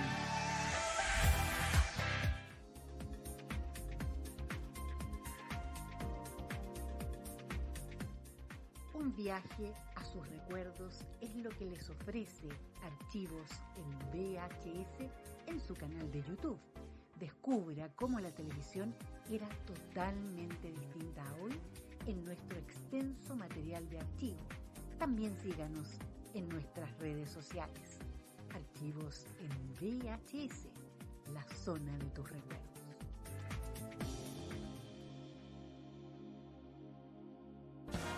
Los mejores recuerdos del pasado y del presente de la televisión nacional e internacional lo ofrece Telearchivos en sus canales en YouTube y en las redes sociales. Transpórtate a los recuerdos que dejaron en la memoria colectiva en Telearchivos Retro. Conozca cómo ha sido el presente durante los últimos años en Telearchivos Moderno y revisa los mejores archivos en imágenes a través de nuestras redes sociales en Facebook e Instagram. Déjanos tu comentario en nuestro extenso material de archivo, que cada día crece más y más gracias a nuestros constantes archivos. Entra y suscríbete en youtube.com, dale like en nuestras redes sociales y disfruta de estos grandes recuerdos. Telearchivos, rescatando el pasado y el presente de nuestras vidas. Prográmate con la diversión. Desde ahora, las noches de los martes son para pasarlo caballo. La conversación nocturna, los recuerdos, las curiosidades y la mejor música llegan junto a la compañía de Segundo Fernández, Walter Uviedo y DJ Ancianeque. Todos los martes desde las 22 horas, hora chilena, en Yegueciendo la Noche. Solo por modoradio.cl. Transmisión conjunta con Arriba FM. Vive Modo Radio. Programados contigo. Prográmate con el estilo. Los jueves, desde las 21 y hasta las 23 horas, hora chilena, disfruta del estilo que contagia las emisoras de todo el mundo. Todo lo mejor del baile y la coreografía, las novedades musicales semanales y lo mejor del sonido de Corea del Sur llega todas las semanas junto a Alice, Kira, Roberto Camaño y la conducción de Carlos Pinto en Keimo. Vive Modo Radio. Programados contigo. La información tecnológica y de los videojuegos lo puedes encontrar en nuestra web www.modoradio.cl. Vive conectado este 2022 junto a Modo Radio. Programados contigo. Porque no somos los dueños de la verdad, sino los que te ayudan a reflexionar. Continúa la cajita en modoradio.cl. 10 y 59 minutos.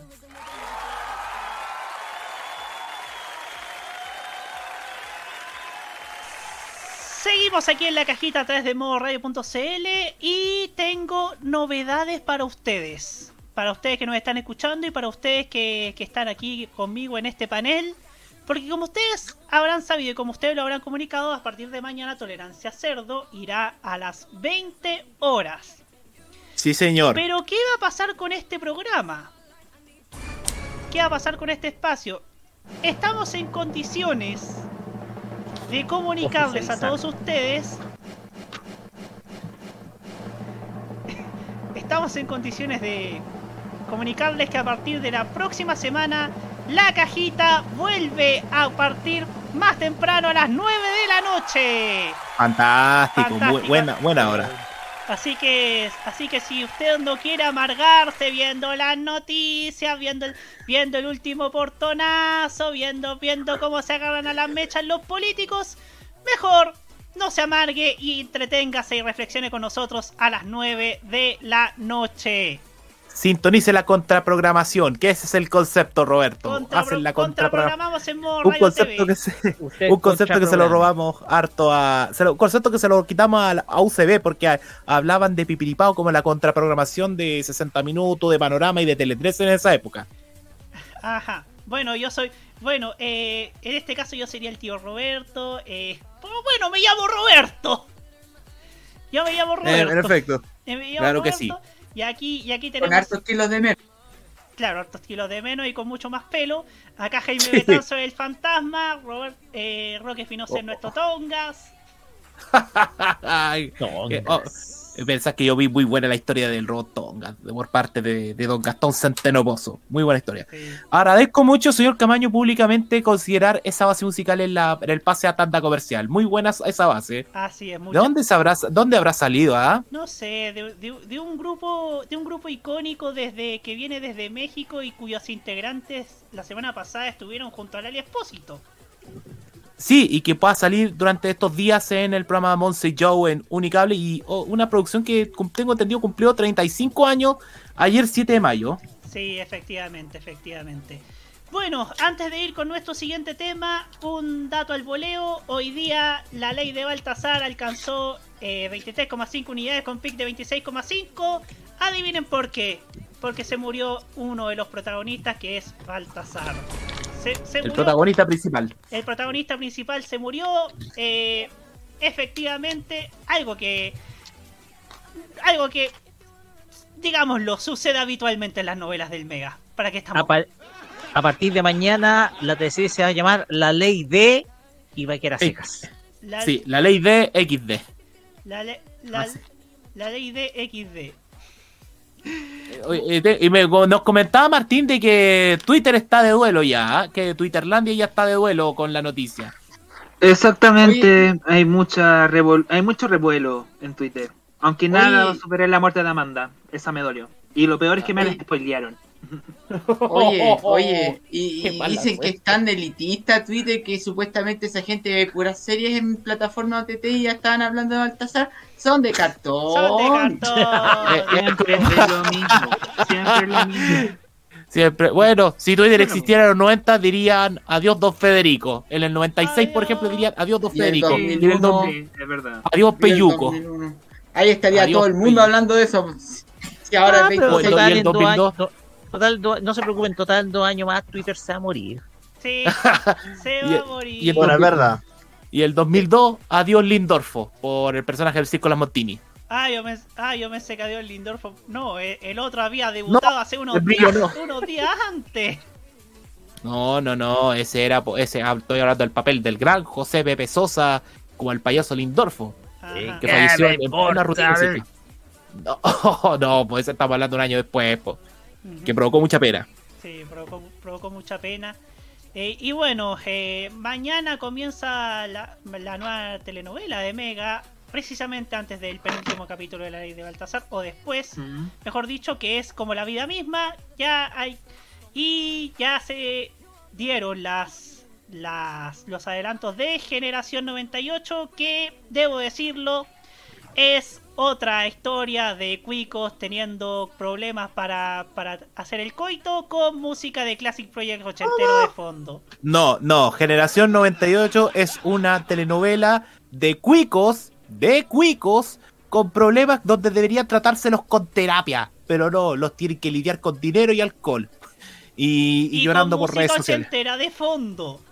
No, es noventera, porque la canción principal, Cuando seas grande, es de los 90, tengo entendido. Es, de lo- ah, parece que- es del, es Yo del leí- 93, ni siquiera es del 98. Eh, no, es que lo dice por- porque es el grupo que vivió esa juventud en los años 90. Ah, ah. Porque es, es- es por generación 98, porque es, ellos salieron del colegio el 98, del cuarto medio. Ah, ah, Esa es la historia. Pero me interesa más la de Chilevisión, fíjate, la de Igual. Manuel Suet y Cristian Riquelme con o sea, yo vi un Sí. spoiler Oye. que subieron en redes sociales y está bueno, fíjate. Me gustó Se ve muy convincente. De hecho, a mi, de hecho, a mi madre le gustó muchísimo el spot de la nueva tercera de Chilevisión. Roberto, Se ve muy convincente. igual a mí me encantaría ver en algún momento una teleserie que hablen de cuicos, pero de cuicos progres, porque nunca se han tocado teleseries de cuicos progres. De más que no lo querrían hacer los actores chilenos. Alias hipsters. Sí, y que, y que para variar se transmita por TVN. ¿Qué te parece? Ujo, en TVN. Increíble, increíble. ¿Qué término? Ese término hipsters que estaba muy de Ya está a finales de la viejo. década pasada. Ñuño a la teleserie. Sí, sí, sí. Sí, ya. Avancemos, no, Ah, Roberto. Avancemos, esto es, esto es solamente un relleno. Ustedes saben que no ha pasado mucho, pero sí ha pasado algo que lamentablemente nos pilló por sorpresa el pasado viernes, que es la prematura salida de Margot Cal de TVN. Se había se, se había mandado un comunicado de que eh, no habían llegado a acuerdo, pero al día siguiente Margot Cal sale y dice, dice esto no fue así, eh, en realidad no se cumplió con, los, con, el contrato prometido, eh, hubo meses que no se pagó el sueldo, dice por ahí.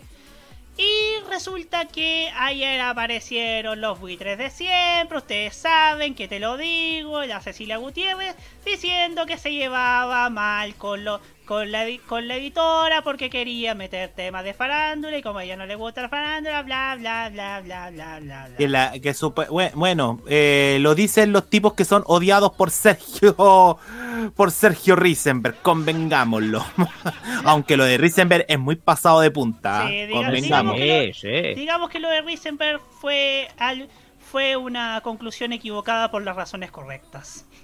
Exactamente. En fin, em, bueno, hoy se habla, para fortuna de los que somos fans del programa, va, a- seguir con, y, seguramente estarán buscando algún, algún nuevo, una nueva conductora. Es un programa que vale la pena ver porque toca interesantes tópicos. Y Martín, no sé si quieres tú que me solicitas que si quieres empezar. Pidió el PLP, como es también Bueno. seguidor del programa, comience Martín. Bueno, bueno. Primero aclarar que si bien no sigo tanto el programa como me gustaría, más que nada por temas de horario, las veces que lo he visto me ha gustado bastante. Como ya lo he explicado en, en situaciones anteriores, no sé, yo encuentro que es un muy buen una muy buena idea que hayan apostado por temas como temas que sean no tan densos como los que vemos en las noticias o en los matinales.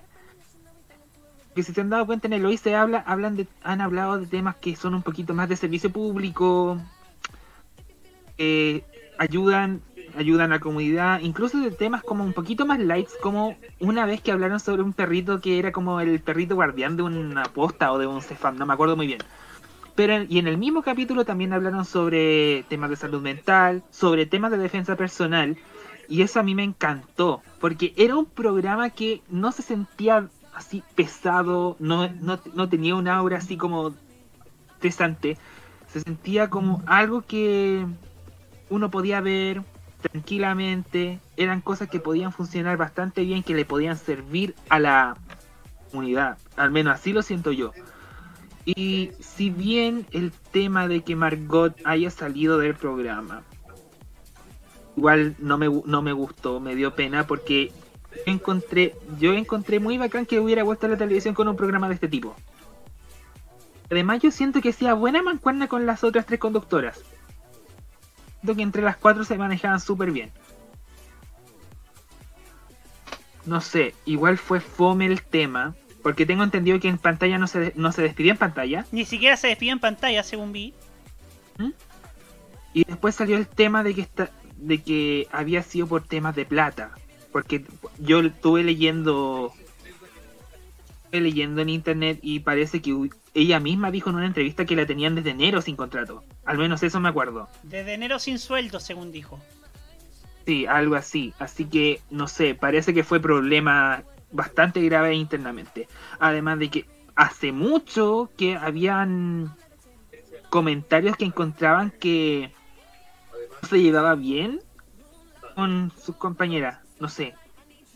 En muchas muchas veces en comentarios yo veía que no sé, que había mala onda entre, en entre algunas de las integrantes del panel y creo que eso Yo también pudo haber menos- afectado. Además del menos- tema de... Yo al menos cuando las entrevisté, yo al menos cuando, cuando fui a TVN y entrevisté a tres de cuatro panelistas de lo y se habla, al menos no vi nunca mala onda entre ellas.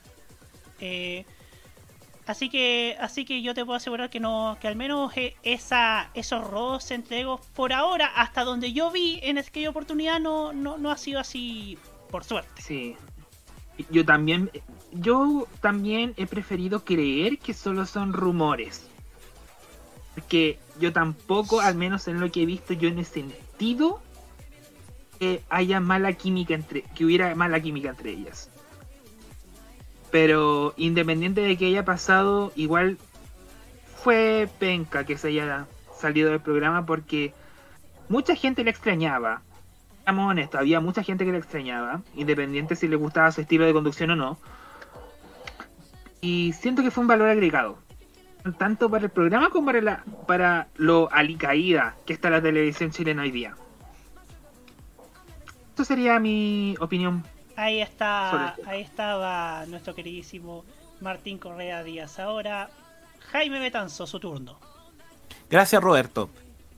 Sin duda de que la salida de Margot Cal de- del programa de TVN nuevamente echa, pone muchas dudas y alimenta el buitrerío de lo que ocurre con, con la prensa de farándula.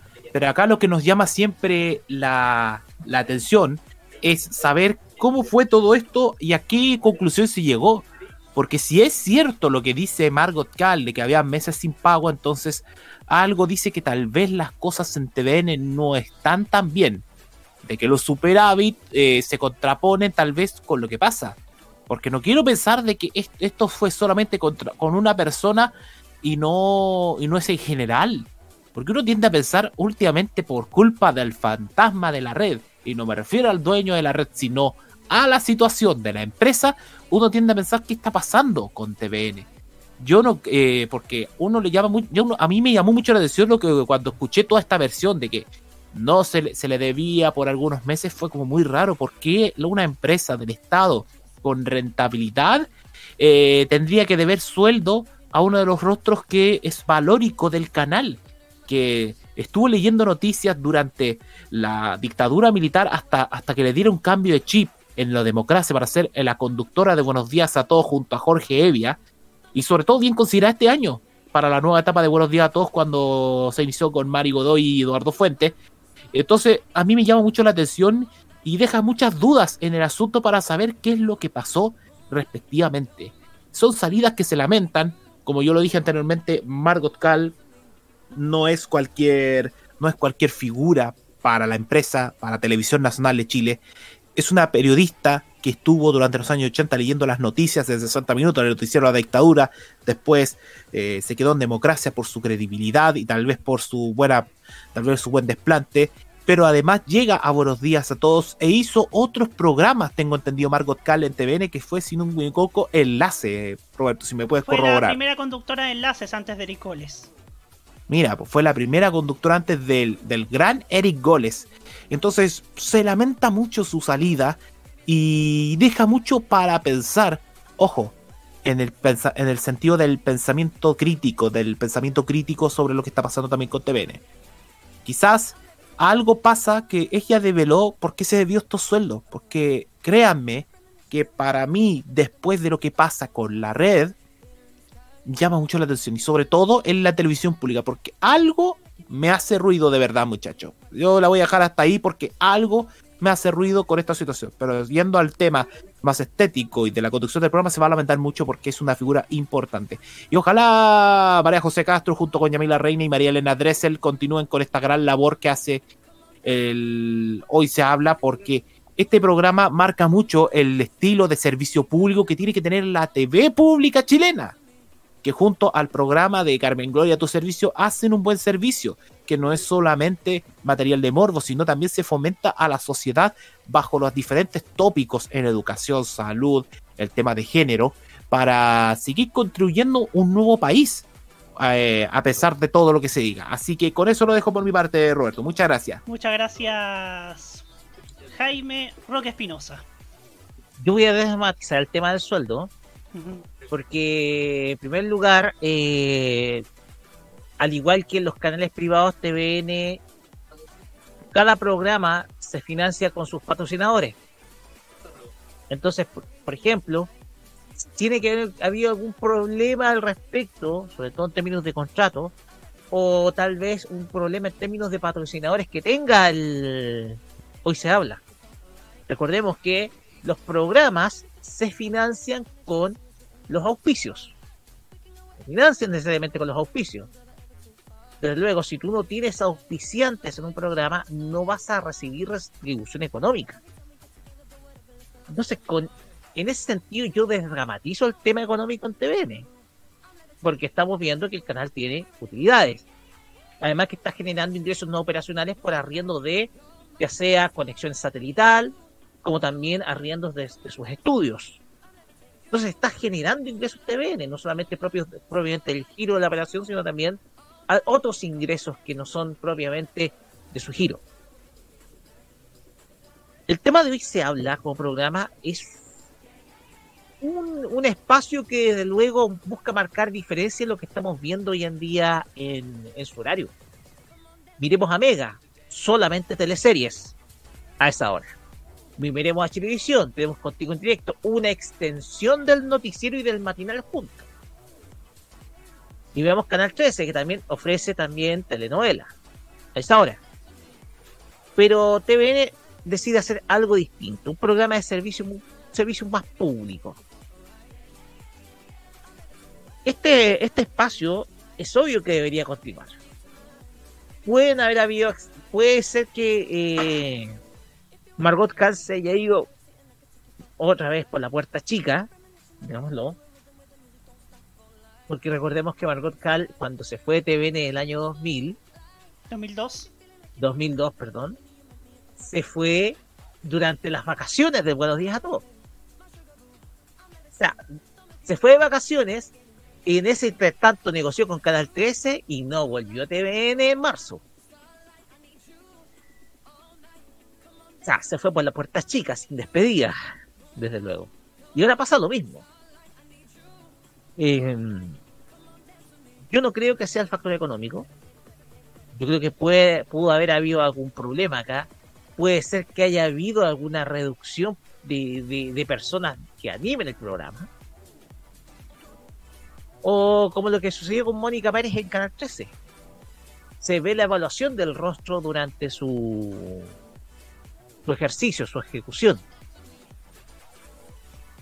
Yo creo que aquí eh, la tarea de TVN, yo pienso que debería dar luces de lo que sucedió, porque sale con una declaración, después salimos con la declaración de Margot Cal, desmintiendo TVN, lo que habla de que hubieron problemas, hubieron roces, pueden haber roces de equipo, o roces, con, por ejemplo, con la dirección ejecutiva del canal.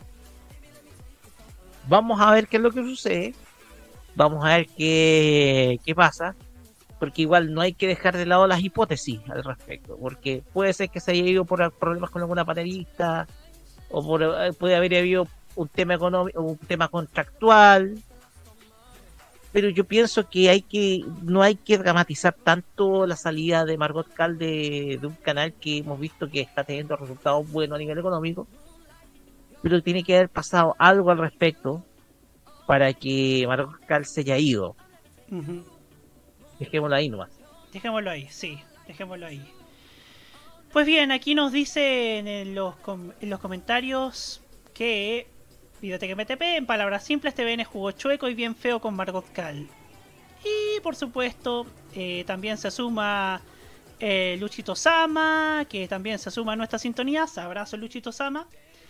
Y no sé si Hugo Cares querrá hablar, algo así. No, está concentrado el hombre para la parte Está final. concentrado para la parte final, perfecto. Pues bien, dejamos el tema hasta aquí. Eh, oye, pero vamos, vamos a hablar sobre los con- lo que nos convoca. Quiero hacer algo antes de ir a la pausa. ¿Qué Ah. nos dicen, ya que estamos en ambiente eurovisivo, ya que comienza la semana eurovisiva y ya que estamos, de hecho, en semana Eurovisión? ¿Qué nos dicen las apuestas, Jaime Betanzo?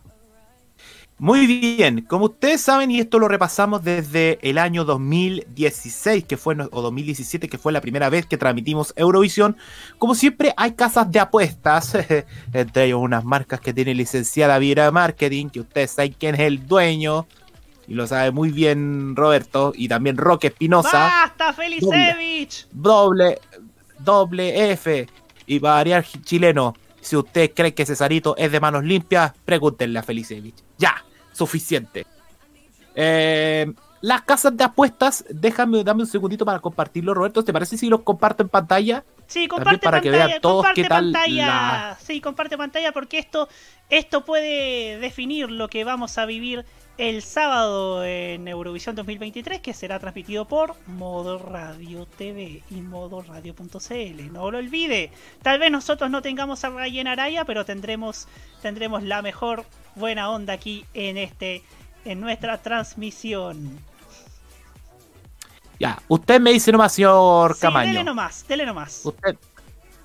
Ya, ahí estamos compartiendo pantalla para que usted cómo es este sistema. Y se trata de las posibilidades de las casas de apuestas. Acá hay varias norteamericanas, hay varias inglesas. Pero acá se destaca, por ejemplo, quién va a ganar Eurovisión. Podemos destacar los primeros cinco porque son varios resultados.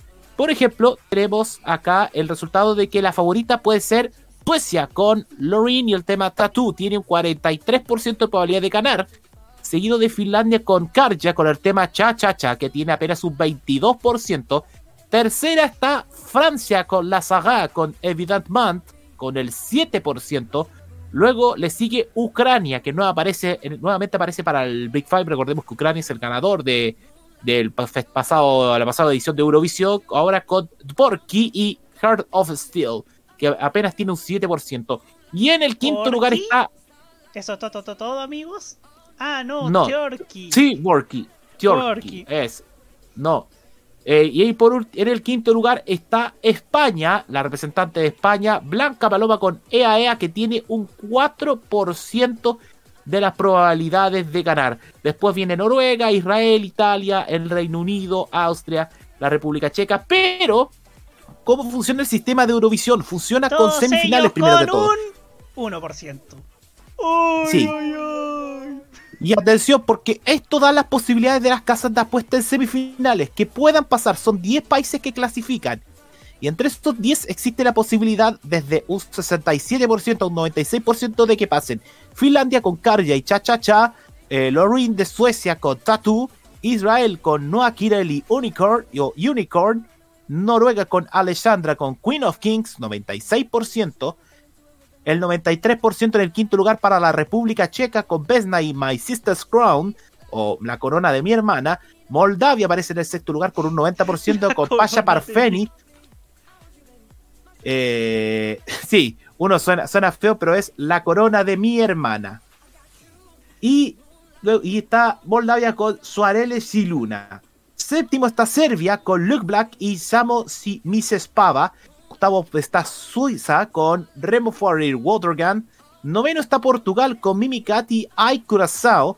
Y en el décimo lugar está para la posibilidad de clasificar Croacia con Let Free y Mama SC. Detrás viene Países Bajos con Nikolai Cooper con el tema Burning Daylight. Y a más abajo está Malta de Bausker con Dance. Letonia con Satellites y Aija. Azerbaiyán con Tural Turanex con Tell Me More. Y la Irlanda con Wild Jet y We Are One. Semifinales 2, si quieres saber, eso se disputa martes y jueves. Martes semifinal 1, que ya es mañana. Semifinal 2 el jueves. Para la semifinal 2 tiene posibilidades de pasar Austria con Teya y Salina con el tema Who the Hell is Edgar? 91%. Le sigue Australia, país que no es de Europa, pero sí está es oceánico, pero que está pertenece a la Unión Europea de radio de radiodifusión con Voyager y el tema Promise con el 88%, al igual que Chipre con Andrew Lambrew con Break a Broken Heart. Después viene Armenia con Brunet y el tema Future Lover, 85%. Eslovenia con Joker Out y Carpe Diem, 83%. Lituania con Mónica Linkie y el tema Stay, apenas un 81%. Georgia con Iru con el tema Echo, 79%. Después viene octavo Bélgica con Gustav y Because of You, 75%. Polonia con Blanca y el tema solo 74%. Y luego viene Dinamarca con Rayleigh con Breaking My Heart con el 57%. Detrás quedan Estonia con Alika y Bridges. eh, Greece con Víctor Bernicos y What They Say. Albania con Alvina y Familla Kelmendi y Duje. Islandia con Dilja y Power. Rumania con Theodor Andrei y DGT On and Off. Y por último, un país que debe conocer muy bien Roque Espinosa. San Marino con Pickett Jazz, Jacks y Like an Animal que apenas tiene San un Marino 10%. en Euro, eh, hasta ahora en las apuestas le está yendo como en el fútbol. Sí, sí. Así es. Estas las apuestas las pueden ver los resultados. Les recomiendo esta página para quienes se quieren conectar al mundo de Eurovisión. Es eurovisionworld.com. Y la y esto comienza en 15 horas más. Ahí está el contador de la primera semifinal de Eurovisión. Así que pueden hacerlo. Y no se olviden que también están las cartillas de Eurovisión que pueden descargar en eurovisionworld.com. Aquí está todo el material para lo que desean saber sobre esta Esta fiesta de la música europea que vamos a del 13. Exactamente, es como la cartilla del Mundial del que da 13. Eurovisión. Mira qué casualidad. Entonces, estos comienzan 15 horas y media más. Eh, la primera semifinal de Eurovisión, Roberto, para que todos estén atentos. Pero el sábado vamos a estar desde un cuarto para las 3 de la tarde en vivo a través de modoradio.cl y Modo Radio TV de Energy. Así es, estaremos con ustedes. Yo al menos no voy a estar porque voy a estar en un compromiso familiar en mi ciudad, Concepción. Pero ahí estaremos a- tratando de acompañar de, de alguna, de alguna manera, ¿no? A- al menos dando un apoyo moral, ¿no? Oiga, si quiere parafrasear a Canal 13, hágalo como Canal 13 el 82. Modo radio, primeros en Eurovisión. Y bien dicho, primeros en Eurovisión. Su No. señal de siempre, me gusta más su señal de siempre, me gusta más esa. Sí, pero para recalcar que somos los, los que son los primeros, no como Los otros. primeros, los primeros que estuvimos e- en Eurovisión, los primeros que, que dimos a conocer a Maneskin también. También, es, Eh, sí, hace tres años lo dijimos. Somos Maneskin. desde San Remo, imagínate, desde San Remo. De San Remo, ¿ah? todo lo que toca Modo Radio se convierte en éxito. Bueno, nos vamos a la música. Nos vamos con el pedido de Martín Correa Díaz.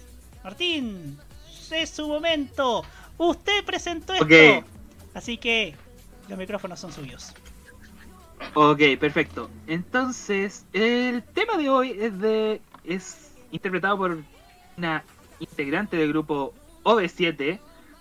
Eh, tuvo un paso por las telenovelas a inicios de los 2000. Y este esta canción justamente interpretó para una telenovela que protagonizó. Y en el verano la tuve pegadísima, es muy bonita y ojalá que la disfruten tanto como yo. Acá tenemos el tema Mal de Amores en la voz de Mariano Ochoa. Y ya seguimos para cerrar con las reflexiones finales del día de hoy.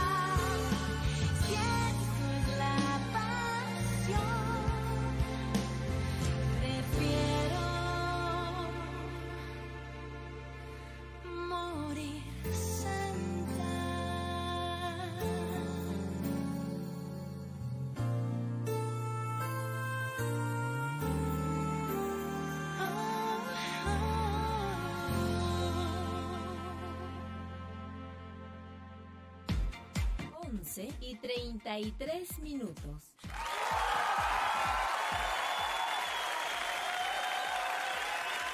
Estamos de vuelta con la parte con la parte final de este programa, pero también la parte que más nos gusta para cerrar como corresponde un programa tan reflexivo como hoy día de la cajita que hemos como lo son las reflexiones finales de nuestro panel y hoy día quiero partir con Jaime Betanzo. Don Jaime, Gracias por el lujo de partir primero, Roberto.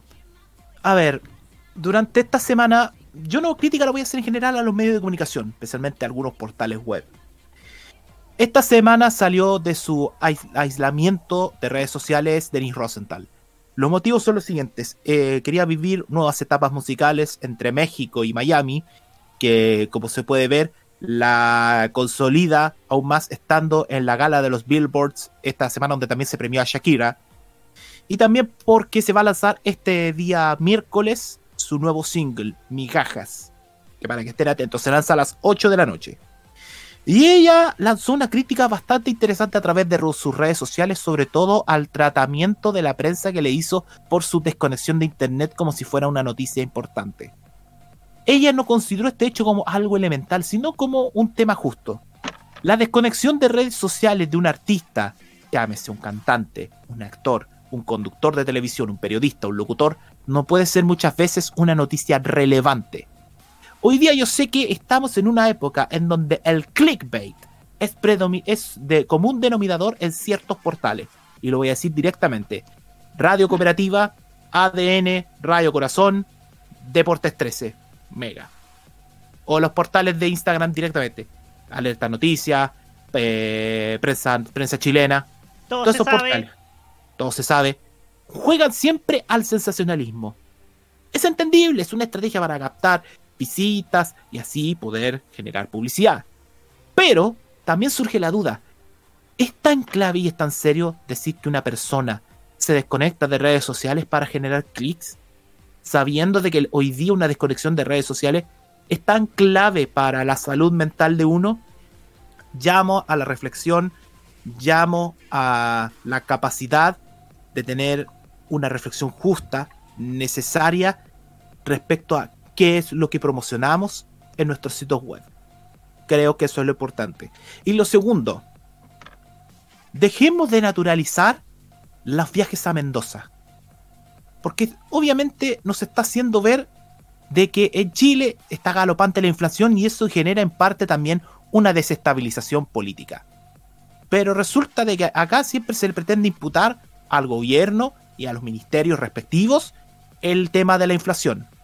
Hoy se está dando, hoy se dio una noticia que fue muy importante y que podemos comentarla mañana en Tolerancia Cero, de que la verdad estaría la inflación bajando de a poco, estaría cediendo su puesto, lo vamos a tratar mañana.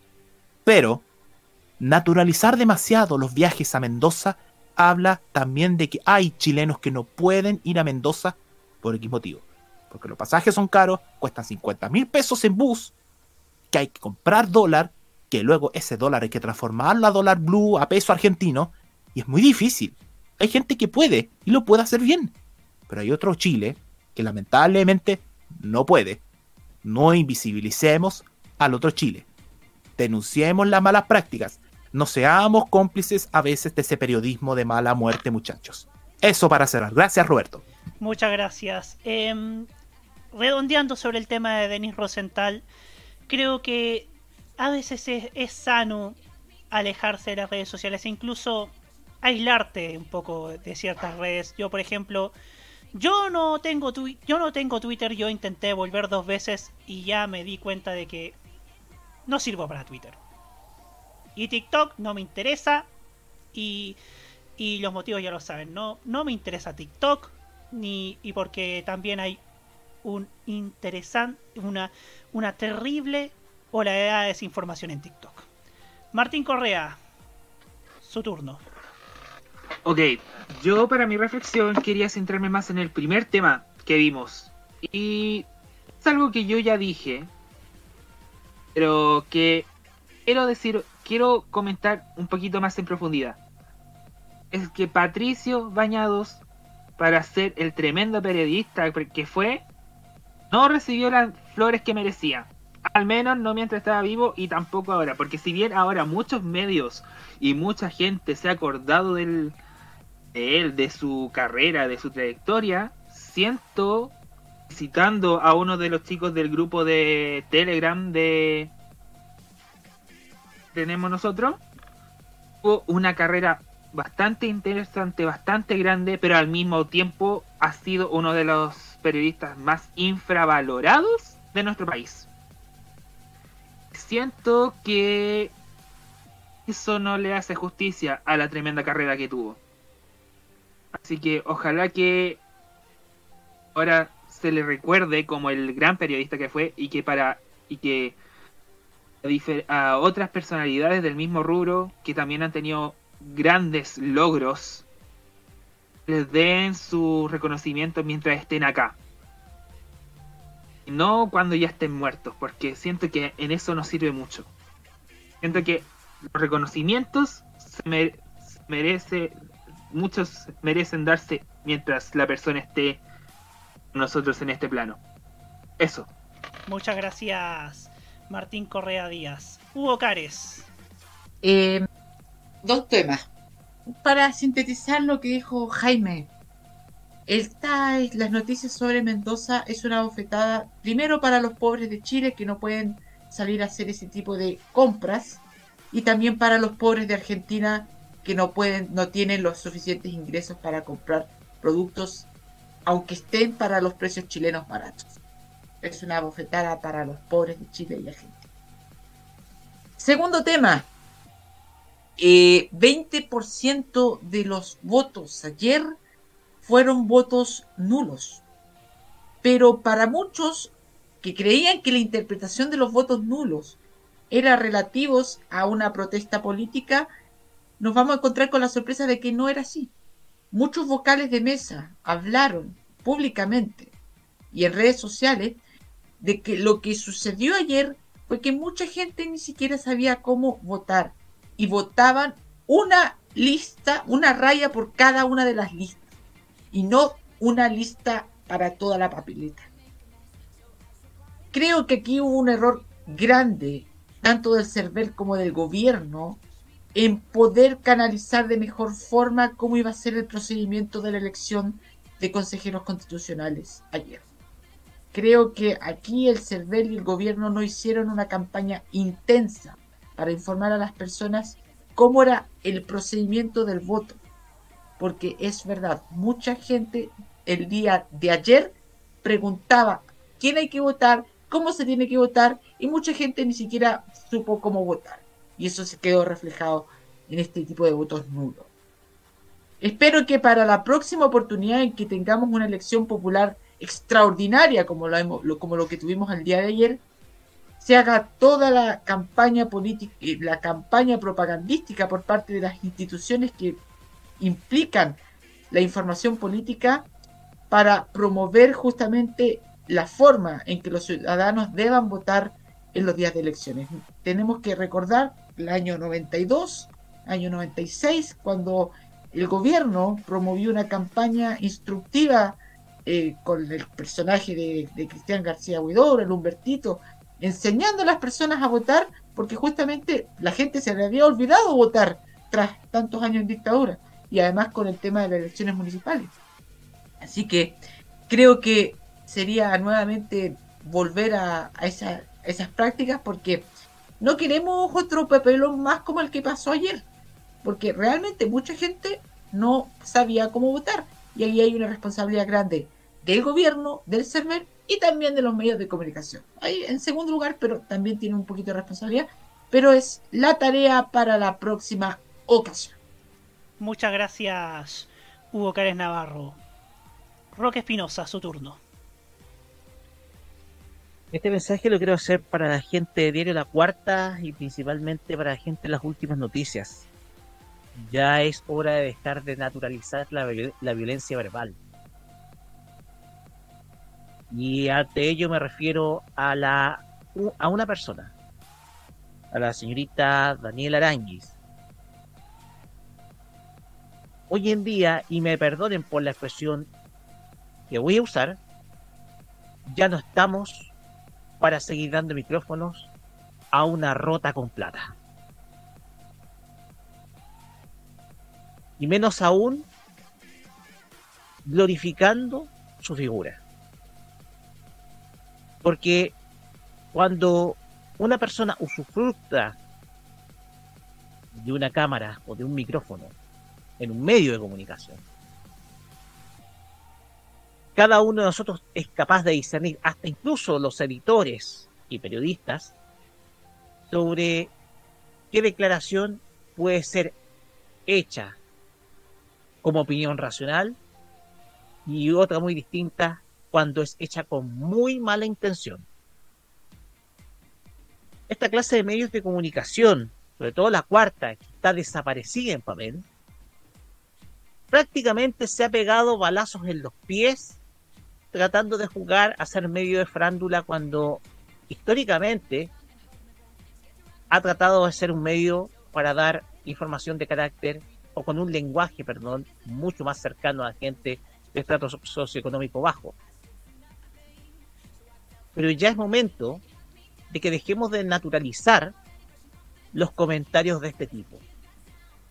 Ya es momento en que dejemos de naturalizar comentarios bastante malintencionados de personas que por el hecho de tener un micrófono pueden decir u ofender la integridad de otra persona de manera gratuita. Si tú colocas a una persona inculta frente a un micrófono, lo único que estás haciendo es fabricar personas incultas. Termino. Algo que, como dice, dijo Patricio Bañados, justamente que lo recordamos hoy día. Lo que voy a decir al final, ya lo dijo Jaime en parte, ya lo dijo Hugo en parte, que es lo que es esta cadena nacional de matinales una vez más desde Mendoza. Hay tantas noticias que ocurren en Chile, tantas buenas noticias que están ocurriendo en nuestro país. Pero prefieren ir a Mendoza a decir que ya está todo barato. Cuando hay mucha gente que no puede ir a Mendoza por las lucas. Así como también porque no quiere mamarse las 7 horas de en el paso de los Libertadores con varios. Con una temperatura de un dígito. Incluso de un dígito bajo cero. Pero también es una bofetada para ese comerciante chileno, para esa industria chilena, para ese para esa persona que tiene su negocio de cualquier rubro, que en estos tiempos donde, como se dice, la inflación está comenzando a ceder, y eso es una muy buena noticia, y que se busca la reactivación después de la pandemia, porque hoy día la OMS ya está comenzando a decretar el fin de la pandemia, como ya lo hizo el presidente Biden en Estados Unidos. La misión ahora es reactivar la economía. Pero ¿qué es lo que hace la televisión chilena? Pareciera que lo, está haciendo lo mismo que hace desde hace 15 años. Que es todo lo contrario a las necesidades del país. ¿Qué es lo que está haciendo en este momento? Promover que la gente vaya a Mendoza porque ya está todo barato. Y esto puede dar pie también a un, montón de especuladores que pueden venderlo a un 80 o 90% más de lo que cuesta allá en Argentina. Incluso más. ¿Y qué le decimos al comerciante honesto? Que no vale nada. Hay que tener mucho más cuidado. No solamente, como bien dijo Jaime, con la gente pobre o con la gente que no puede, por algunos casos, ir a Mendoza. Sino que con ese comerciante honesto, con ese comerciante que busca surgir o resurgir su negocio después de dos años oscuros, terribles, y que hoy día la televisión le da la espalda solamente porque creen que está bacán ir a Mendoza. Hay que tener mucha más responsabilidad. Una vez más, la palabra clave de esta de toda esta temporada es la responsabilidad. Y fíjate, Roberto, perdón, antes de que cierres, un detalle no menor. Sí. Tú mencionaste muy bien, nosotros a- para apoyar a nuestros comerciantes chilenos, a los que venden en la esquina, los feriantes, los que han armado negocios, botillerías, bazares, confiterías, alba- a- abarrotes. Pero que, y la otra parte que también tenemos que ser conscientes y es parte del pensamiento crítico, es denunciar la usura. Y no usura cualquiera, la usura a veces de los supermercados y también la usura de los especuladores que están no en los negocios pequeños, que están en las grandes empresas, porque a veces la inflación puede terminar en colusión y Chile sabe muy bien de colusiones porque hemos terminado con la colusión de los pollos y de los papeles higiénicos durante muchos años. Efectivamente. Esa es la, esa es la clave, sin duda alguna. En fin, esperemos que el sábado sea un triunfo más de la música. Lo vamos a decretar aquí en este momento. Eurovisión va a ser un éxito en esta radio. En modo radio, en modo radio TV lo vamos a pasar muy bien. Yo desde la distancia y en Concepción. Nuestro equipo de la radio el sábado va a estar ahí. Sin duda alguna va a ser un gran, un gran, lo decretamos acá, un gran programa, una gran transmisión que seguramente ustedes también lo van a disfrutar. Que pasen una linda semana Eurovisiva. Nosotros nos volvemos a encontrar la próxima semana en nuestro nuevo horario de las 9 de la noche con esta terapia de la reflexión llamada La Cajita en modo radio.cl. Muy buenas noches y feliz semana Eurovisiva. Buenas noches. Chao, chao. Hasta mañana en el Tolerancia Cerdo.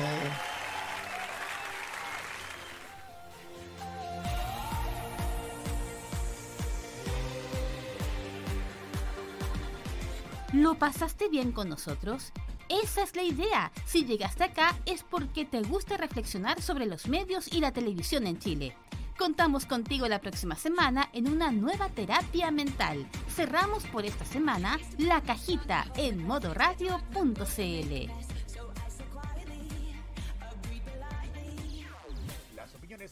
en este programa son de exclusiva responsabilidad de quienes las emiten y no representan necesariamente el pensamiento de modoradio.cl.